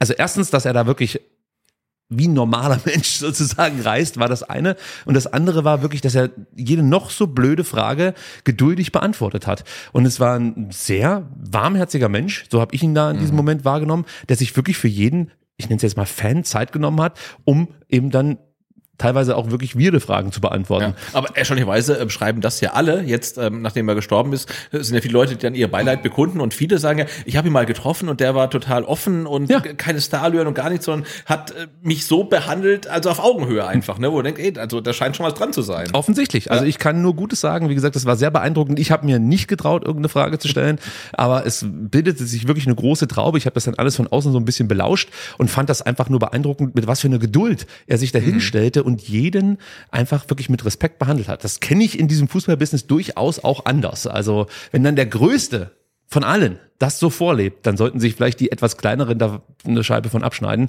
Und ja, unsere äh, Beileidsbekundungen gehen natürlich in Richtung der Familie und der Hinterbliebenen. Und ähm, ich will noch ein Thema ganz kurz diesbezüglich ansprechen. Man hat ja jetzt gehört, dass der DFB vielleicht darüber nachdenken sollte, den DFB-Pokal umzubenennen. In Kaiser-Franz-Pokal zum Beispiel oder, Ja. Oder dergleichen. der Franz-Beckenbauer-Pokal. Würde natürlich auch passen. Das DFB. war äh, genau auch die Idee, glaube ich, die äh, ja vorgeschlagen wurde. Günther Netzer, glaube ich, war mit einer der ersten, es gefordert hat, aber DFB-Pokal wäre ja auch der Franz-Beckenbauer-Pokal potenziell. Und vielleicht, stellt euch mal vor, wir gewinnen den, ähm, dann wären wir quasi der erste Franz-Beckenbauer-Pokal-Sieger. Sieger. Also ich denke, das ist nochmal zusätzliche Motivation fürs Spiel gegen Leverkusen, oder? Absolut, absolut. Aber äh, die, mit der Idee kann man sich anfreunden, oder? Absolut, klar. Finde ich auch. Also das hat dieser Mann, diese Persönlichkeit des Fußballs verdient. Und ich hätte ihn gern spielen sehen. Anders war es bei Diego Maradona. Der ist mir viel näher, was das Genau, Thema Spieler ja. angeht. Bei Beckenbauer ist es tatsächlich seine Trainertätigkeit und einfach so seine schiller, schillernde Persönlichkeit. Und die WM 2006 möchte ich trotzdem noch mal ganz kurz ansprechen so blöd das alles gelaufen sein mag, und da kann man mit Sicherheit viel kritisieren, trotzdem war es ein Sommer, den ich nie vergessen werde. Ja. Ja, und der natürlich auch mit dem Namen Franz Beckenbauer einhergeht. Ja, also das ist bei mir einfach so abgespeichert. Franz Beckenbauer, Jogi Löw, natürlich die ganzen äh, jungen Spieler, die wir damals dann äh, in der Nationalmannschaft hatten. Aber der Sommer 2006, der war einfach herausragend. Genau, und da flog der Franz dann nicht mal mit dem Flieger, mit dir, sondern mit dem Heli. Ähm, aber es war trotzdem ein, ein, ein toller Sommer und man muss sich auch fragen, äh, wie viel der WMs, die es gab, äh, wurden nicht so vergeben wie die WM 2006 und da ist dann irgendwie das Motto vielleicht auch ähm, ähm, hate the game and not the player. Also ähm, wahrscheinlich ist es immer so.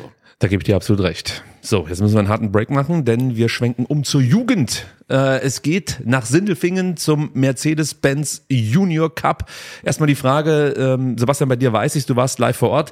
Hast du was mitbekommen, Lukas? Ich habe es im Fernsehen verfolgt, tatsächlich. Also, wir Also, können alle darüber sprechen. Das ist herausragend. Diesmal habe ich keine Notizen im Laptop, sondern oldschool Handzettel. Also, Ja, und wirklich mit allen vielen, wichtigen vielen, Informationen. vielen äh, Dank an den Organisator, weil ähm, das, was du in der Hand hast, äh, das gab es lange Jahre nicht, nämlich die Kamera halten. die Kaderlisten So, der das Mannschaften mit Rückennummern, mit Namen und mit Geburtsdatum. Ähm, und früher hat man sich mal gefragt, hey, der, der Siebener von Manchester, der ist ja richtig, richtig gut. Aber wer ist denn das eigentlich? Ne? Also, und das wusste man nie. Und jetzt gibt's halt ähm, diese ausgedruckten Kaderlisten. Das ist halt richtig wertvoll. Ich suche jetzt gerade den Siebener für Manchester, aber den meintest du, glaube ich, gar nicht. Das, war nur ein Beispiel. Ex exemplarisch gemeint. Lass uns lieber über den Turniersieger sprechen. Der VfB Stuttgart, die U19, ungeschlagen im Finale, dann gegen die Mannschaft, die eigentlich vom Fußballerischen her am meisten begeistert hat, muss ich sagen. Union Berlin, niedergerungen, niedergekämpft, wirklich. 1 zu 0. Typischer Ja. Hallenfußball. Aber, aber grandiose Spieler Ja, eigentlich vom absolut. VfB, die Ja. sich da richtig reingeworfen haben und nach wirklich 17 Jahren, das muss man sich mal vorstellen, nach 17 Jahren haben sie dieses Turnier endlich wieder gewonnen. Lukas, du standst wahrscheinlich zu Hause auf dem Sofa. Ja, ich sag mal so, ich fand es irgendwie auch eine schöne Geschichte. Ich meine, es gibt ja so die Analogie, 2-7 äh, haben wir das, wie du sagst, äh, ebenfalls gewonnen und dann sind wir Meister geworden. Ich glaube, die Analogie greift nicht, aber was irgendwie so äh, fußballromantisch war, war das Nico Willig, ähm, der ja da in der Relegation gegen Union Berlin den kürzeren gezogen hat. Äh, da sagen wir mal, glaube ich, so ein bisschen auch äh, für sich wieder seinen Frieden mit dem Namen Union Berlin finden konnte. Und für Union Berlin hat es mich umgekehrt gefreut. Ihr habt ja auch im Podcast letzte Woche darüber diskutiert, wie ihr die seht. Da waren die jetzt, sagen wir mal, nicht ganz vorne auf dem Tableau. Da habt ihr Nee. Eher über äh, Rapid Wien äh, Ja. mit Begeisterung gesprochen, ähm, zum Beispiel, erinnere ich mich dran. Um, und äh, dass die Mannschaft, die ja jetzt auch in der Saison ein bisschen Probleme hatte, ein bisschen ist vielleicht untertrieben, aber einfach weil sie auf Stars gesetzt hat, dass da dieser Jugendfußball ähm, jetzt so frisch aufgespielt hat. Und ich finde, Union Berlin ist ein extrem sympathischer Verein, ähm, der aus wenig viel gemacht hat. Das hat mich persönlich gefreut, natürlich mit dem tollen Ende. Und äh, natürlich auch mit tollen Paraden von Timo Ulpins. Also wenn ein Timo bei uns im Tor steht, dann äh, bleibt man entweder 884 Minuten am Stück ohne Ja. Gegentor ähm, oder gewinnt den Mercedes-Benz Junior Cup. Also tolle das, äh, Vorzeichen. Noch eine 2007er Parallele, ne? Also ein Timo im Tor, also zumindest bei der U19 ähm, und natürlich auch, ich glaube damals, ähm, als die U19 den Mercedes-Benz Junior Cup gewonnen hat, der damals Daimler Chrysler Junior. Cup ähm, da ist der VfB, also die Profis ja auch als Tabellendritter in die Winterpause gegangen. Ne? Wahnsinn. Übrigens damals U19-Trainer Hansi Kleitsch. Ja. Kann man an der Stelle auch bringen. Ja. Und ich habe noch eine Parallele zwischen Timo Hildebrand und Timo Ulpins, denn Timo Ulpins hat ja das erste Tor geschossen. Ja. Ja, und Timo Hildebrand war auch ein Torhüter, der beim Mercedes-Benz Junior Cup ein Tor geschossen Oha, hat. und da Ja. gibt's nicht so viele wahrscheinlich. Da gibt's wahrscheinlich nicht so viele, das stimmt. Also, da also der gibt's dann- VfB wird einfach Meister. Sorry, also ist mittlerweile die Zeichen einfach sind klar. eindeutig. Ja. Es ist mittlerweile einfach klar. Aber lass uns noch mal ganz kurz so ein bisschen über das Turnier sprechen. Der VfB Stuttgart, es war ja mein Tipp, muss ich an der Stelle noch mal sagen. Also ich habe ja gesagt, die gewinnen das Turnier. Turns out, Marlo hat nicht gebellt, aber ich hatte trotzdem recht. Sebastian, aber gab es für dich irgendeine Mannschaft, die neben den beiden Finalteilnehmern, klar, Union und Stuttgart, aus meiner Sicht die zwei besten Mannschaften bei diesem Turnier, gab es trotzdem noch eine Mannschaft, die dich besonders überrascht hat? Ähm, überrascht, ah, weiß ich nicht, aber also Saint-Gilloise war irgendwie ja so der, der Underdog in dem ganzen Feld, ähm, haben auch dann relativ, die haben gut angefangen, da haben sie extrem schlecht gespielt und am zweiten Tag haben sie wieder relativ gut gespielt. Ähm, also die, die fand ich spannend, sagen wir es mal so. Ähm, oh ja, und Rapid Wien hat irgendwie nicht geschafft, seinen Rapid-Fußball so richtig auf den Kunstrasen zu bekommen. Also ähm, die haben mich überrascht, ähm, nach dem ersten Spiel, wo sie ja, glaube ich, Heidenheim gleich irgendwie abgeschossen haben, Ja. dass sie dann irgendwie nicht mehr so in die Spur gekommen sind. Und muss man auch erwähnen, der VfB hat, hat Rapid Wien einfach zweimal geschlagen im Turnier. Ne? Und das ähm, ist echt eine Nummer. Und die waren tatsächlich nicht so überzeugend wie in den letzten Jahren. aber doch äh, dann durchaus mit äh, Dursun und mit Jesic heißt der Kollege, glaube ich, zwei herausragende Spieler Absolut, dabei gehabt. klar. Also man hat schon gemerkt, dass die Qualität definitiv da Ja, ist. klar. Aber wir sind bei dem Thema, dass der VfB Stuttgart als Mannschaft besser funktioniert hat. Ja. Und äh, gerade in diesen Spielen gegen Rapid, aber auch gegen Union, hast du einfach gesehen, was dann das Kollektiv, da sind wir wieder bei dem Thema, das wir vorhin bei den Profis hatten, am Ende äh, für einen Ausschlag geben kann. Was ich noch ganz spannend fand, äh, war Manchester United. Ja, also das ist ja immer eine Mannschaft, auf die schaut man gerne. Und wir haben ja auch darüber gesprochen, dass sie in der U18 Premier League alles rasieren, Ja. auf Platz 1 stehen da aktuell. Und dann habe ich mir mal den Kader angeschaut von Manchester United und konnte erkennen, dass die tatsächlich mit drei 2007ern gespielt haben, also mit drei 16-Jährigen und sogar noch mit einem 2008er, sprich ein 15-Jähriger. Und ich bin sehr froh, ähm, dass der Hallensprecher dann deine Liste wahrscheinlich nicht hatte, weil ich erinnere mich an ein Jahr, wo, auch bei Manchester ein 15-Jähriger gespielt und es wurde an jedem Tag, glaube ich, 20 Mal erwähnt hat. Und diesmal gar nicht. Wirklich ähm, sehr, sehr schön. Aber ja, also Manchester mit einer sehr jungen Mannschaft und auch Wien natürlich immer mit einer jungen Mannschaft, weil die auch mit der U18 antreten. Also darf man natürlich nicht unerwähnt lassen. Ja, Rapid hatte zwei 2007 dabei, das kann man mal erwähnen. Beim VfB Stuttgart, und darum soll es ja hier eigentlich auch gehen, war auffällig, dass äh, Nico Willig das macht, was er eigentlich immer in der Halle macht, nämlich in Blöcken spielen. Er hat immer einen erfahrenen Block und dann einen mit jungen Spielern. Und du hattest da wirklich aus meiner Sicht wirklich richtig gute Teams beieinander. Also Ja. du hast einfach gemerkt, wenn es darum ging, Stabilität ins Spiel zu bekommen, dann kamen einfach die erfahrenen Jungs rein, wie zum Beispiel Peter Reinhardt, der aus meiner Sicht ein herausragendes Turnier gespielt hat, Ja. sehr auffällig agiert hat, auch viel auf die Socken bekommen hat, trotzdem immer weitergemacht hat und sich kaum hat was zu Schulden kommen lassen. Also der hat aus meiner Sicht das Turnier seines Lebens gespielt Mhm. eigentlich am vergangenen Wochenende. Dann hattest du mit Benja, Benjamin Bojakci einen Spieler dabei, der so viel Potenzial hat, auch immer viel gewirbelt hat, überraschenderweise aber kein Tor erzielt hat, ja, aber an ganz, ganz vielen ähm, wichtigen und auch gefährlichen Situationen beteiligt war. Alexandre Acevedo, da kennst du mittlerweile auch, das ist ein Spieler für die Halle und vielleicht auch einer, der dann draußen mal durch die Decke gehen kann. Den haben wir ja auch, glaube ich, bei der letzten Sendung noch aufgeführt, als es darum ging, Spieler, die vielleicht in Zukunft mal in den Profikader rücken können.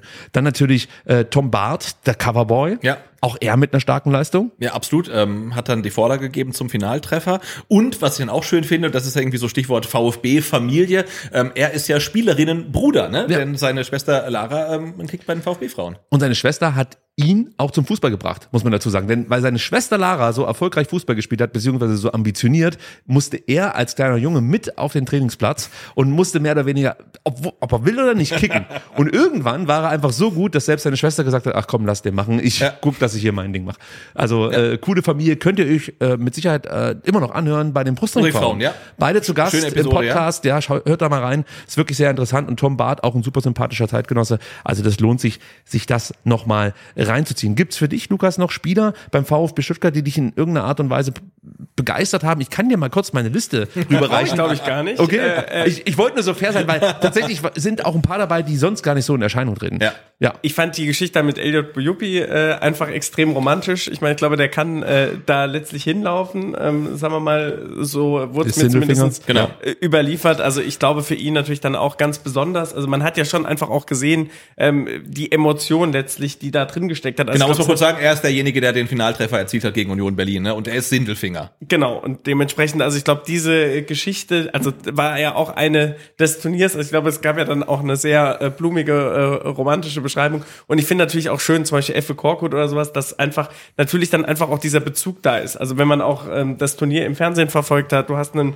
Mario Gomez gesehen, du hast äh, dann eben auch Timo Hildebrand, äh, der das Ganze ja auch, sagen wir mal, stark begleitet hat. Also A, diese Bindung und dass dann natürlich auf dem Platz auch jemand wie Korkut, äh, also quasi sein Sohn steht, das ist natürlich dann einfach auch, finde ich einfach schön, dass diese Namen ähm, aus Stuttgart, wo man ja auch immer, habe es letzte Woche diskutiert, einfach über die Legenden des Vereins äh, Ja. spricht, ne, dass man die irgendwie binden soll. Das gelingt natürlich dann eben auch über sowas. Genau, der FS steht da nicht, weil er mit Nachnamen Korkut heißt, sondern der hat am Sonntag zwei Tore geschossen. Ne? Richtig. Ich glaube, eins im Halbfinale. Also Insgesamt der, drei? Insgesamt drei, also der war richtig gut, ja. Absolut. Also überhaupt beim VfB haben sich die Tore auf viele, relativ viele Spieler verteilt. Es gibt nur drei Spieler, die nicht getroffen haben. Wir haben ja gerade eben schon erwähnt, dass Bojakci keinen Treffer erzielt hat. Äh, Mitakidis hat ebenfalls kein Tor erzielt, war aber mal kurz davor, kann ich mich noch dran erinnern. Und Peter Reinhardt, der hat sich aufs Verteidigen konzentriert. Aber das hat er sehr, sehr, gut sehr, gemacht. sehr gut gemacht. Der ja. beste Torschütze übrigens kam aus Berlin mit Baris Kalaici. Der hat sechs Treffer erzielt, das ist schon ordentlich, würde ich sagen. Und auch sonst äh, muss man einfach sagen, Union Berlin, das müssen wir, glaube ich, ganz kurz nochmal ansprechen, hat wirklich überrascht. War überrascht, ja. Ja. Also überraschend, so. Ja. Ähm, weil wir hatten letzte Woche ja gesagt, die haben gefühlt gar keine Jugendarbeit, aber dafür war das dann ziemlich gut, ähm, was sie da hingeschickt haben. Das sehe ich genauso wie du. Ein bisschen enttäuschend vielleicht Heidenheim.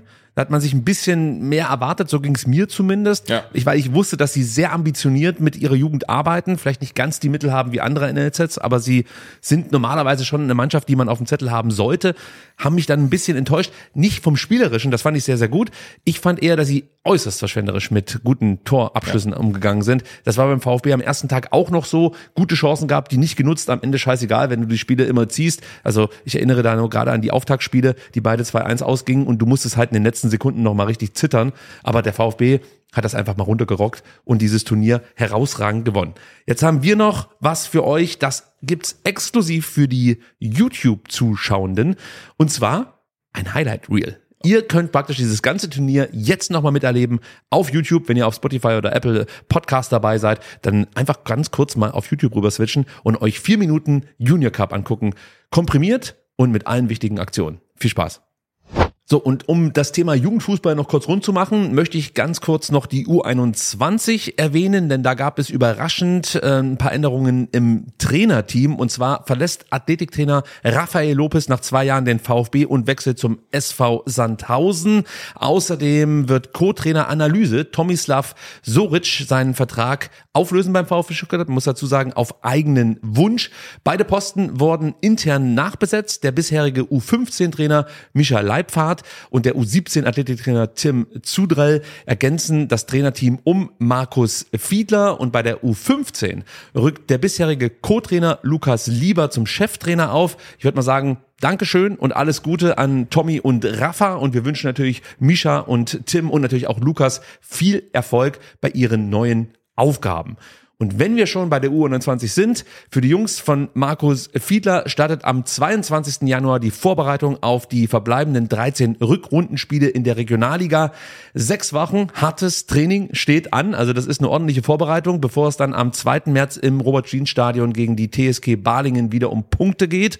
Und äh, vier Testspiele wurden angesetzt. Und wenn ihr Bock habt, könnt ihr die mitverfolgen. Und zwar geht's los am Samstag, den 3. Februar. Dann ist Oberligist Bissingen um 16 Uhr zu Gast am VfB Clubzentrum.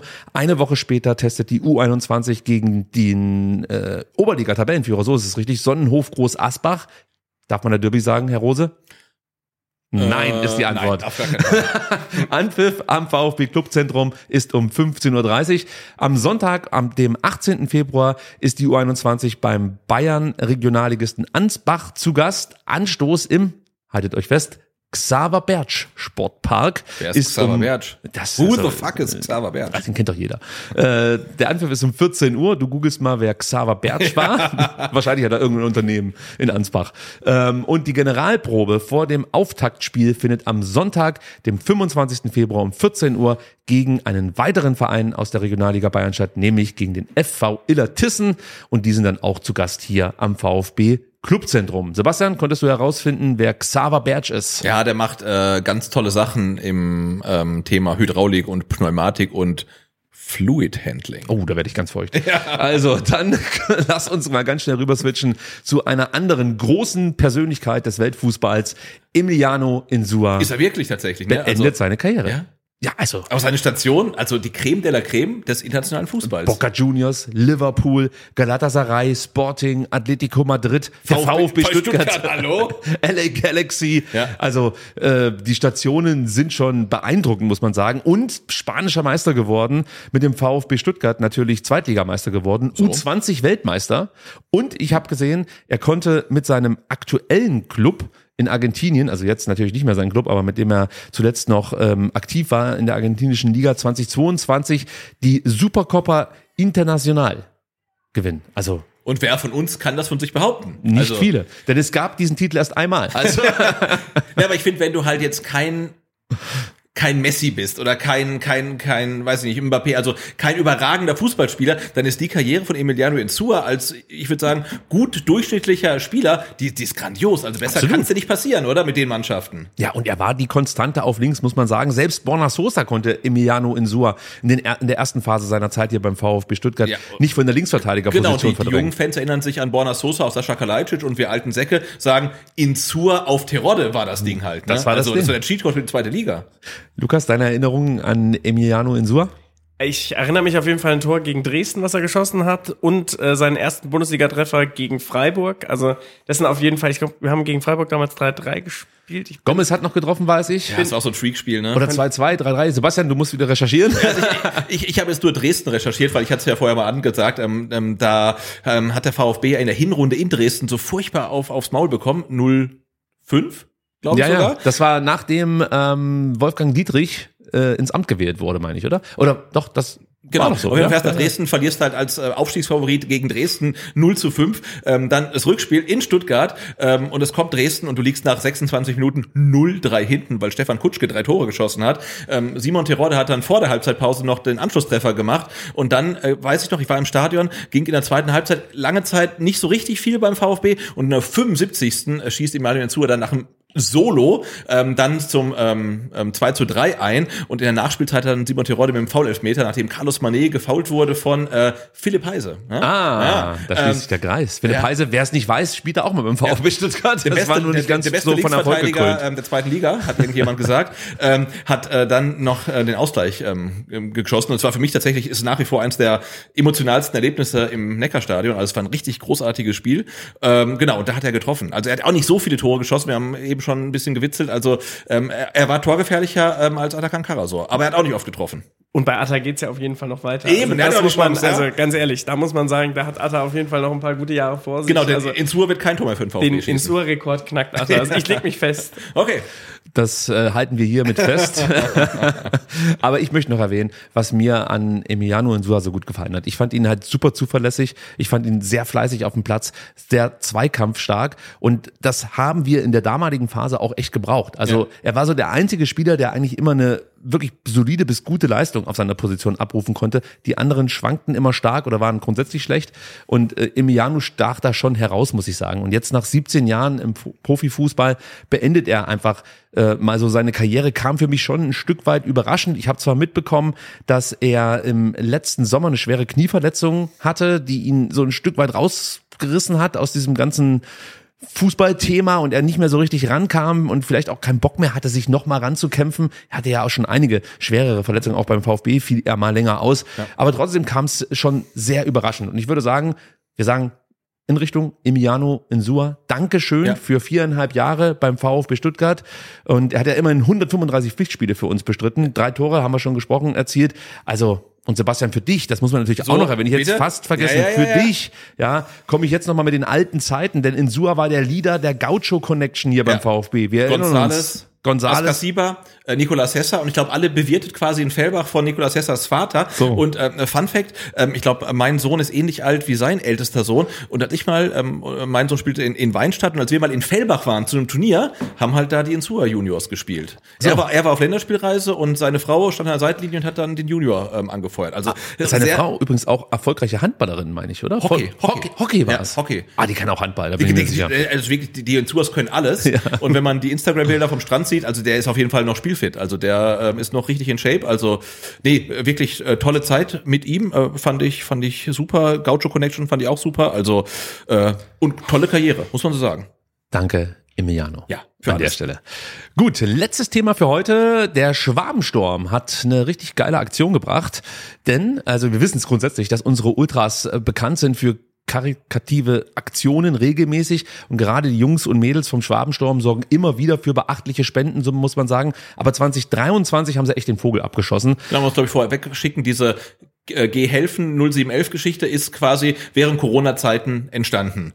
Und ist auch nach Corona am Leben erhalten worden, was total großartig ist. Damals hat man wirklich Leuten geholfen, die nicht rausgehen konnten, nicht rausgehen wollten, äh, hat Einkäufe erledigt und so weiter, hat sich da wirklich sehr, sehr toll sozial engagiert. Und auch nach Corona hat man gesagt, nee, komm, wir machen es einfach weiter und hat weiter Spenden gesammelt. Und diesmal, wie gesagt, absolut den Vogel abgeschossen. 52.344 Euro und 95 Cent kamen zusammen.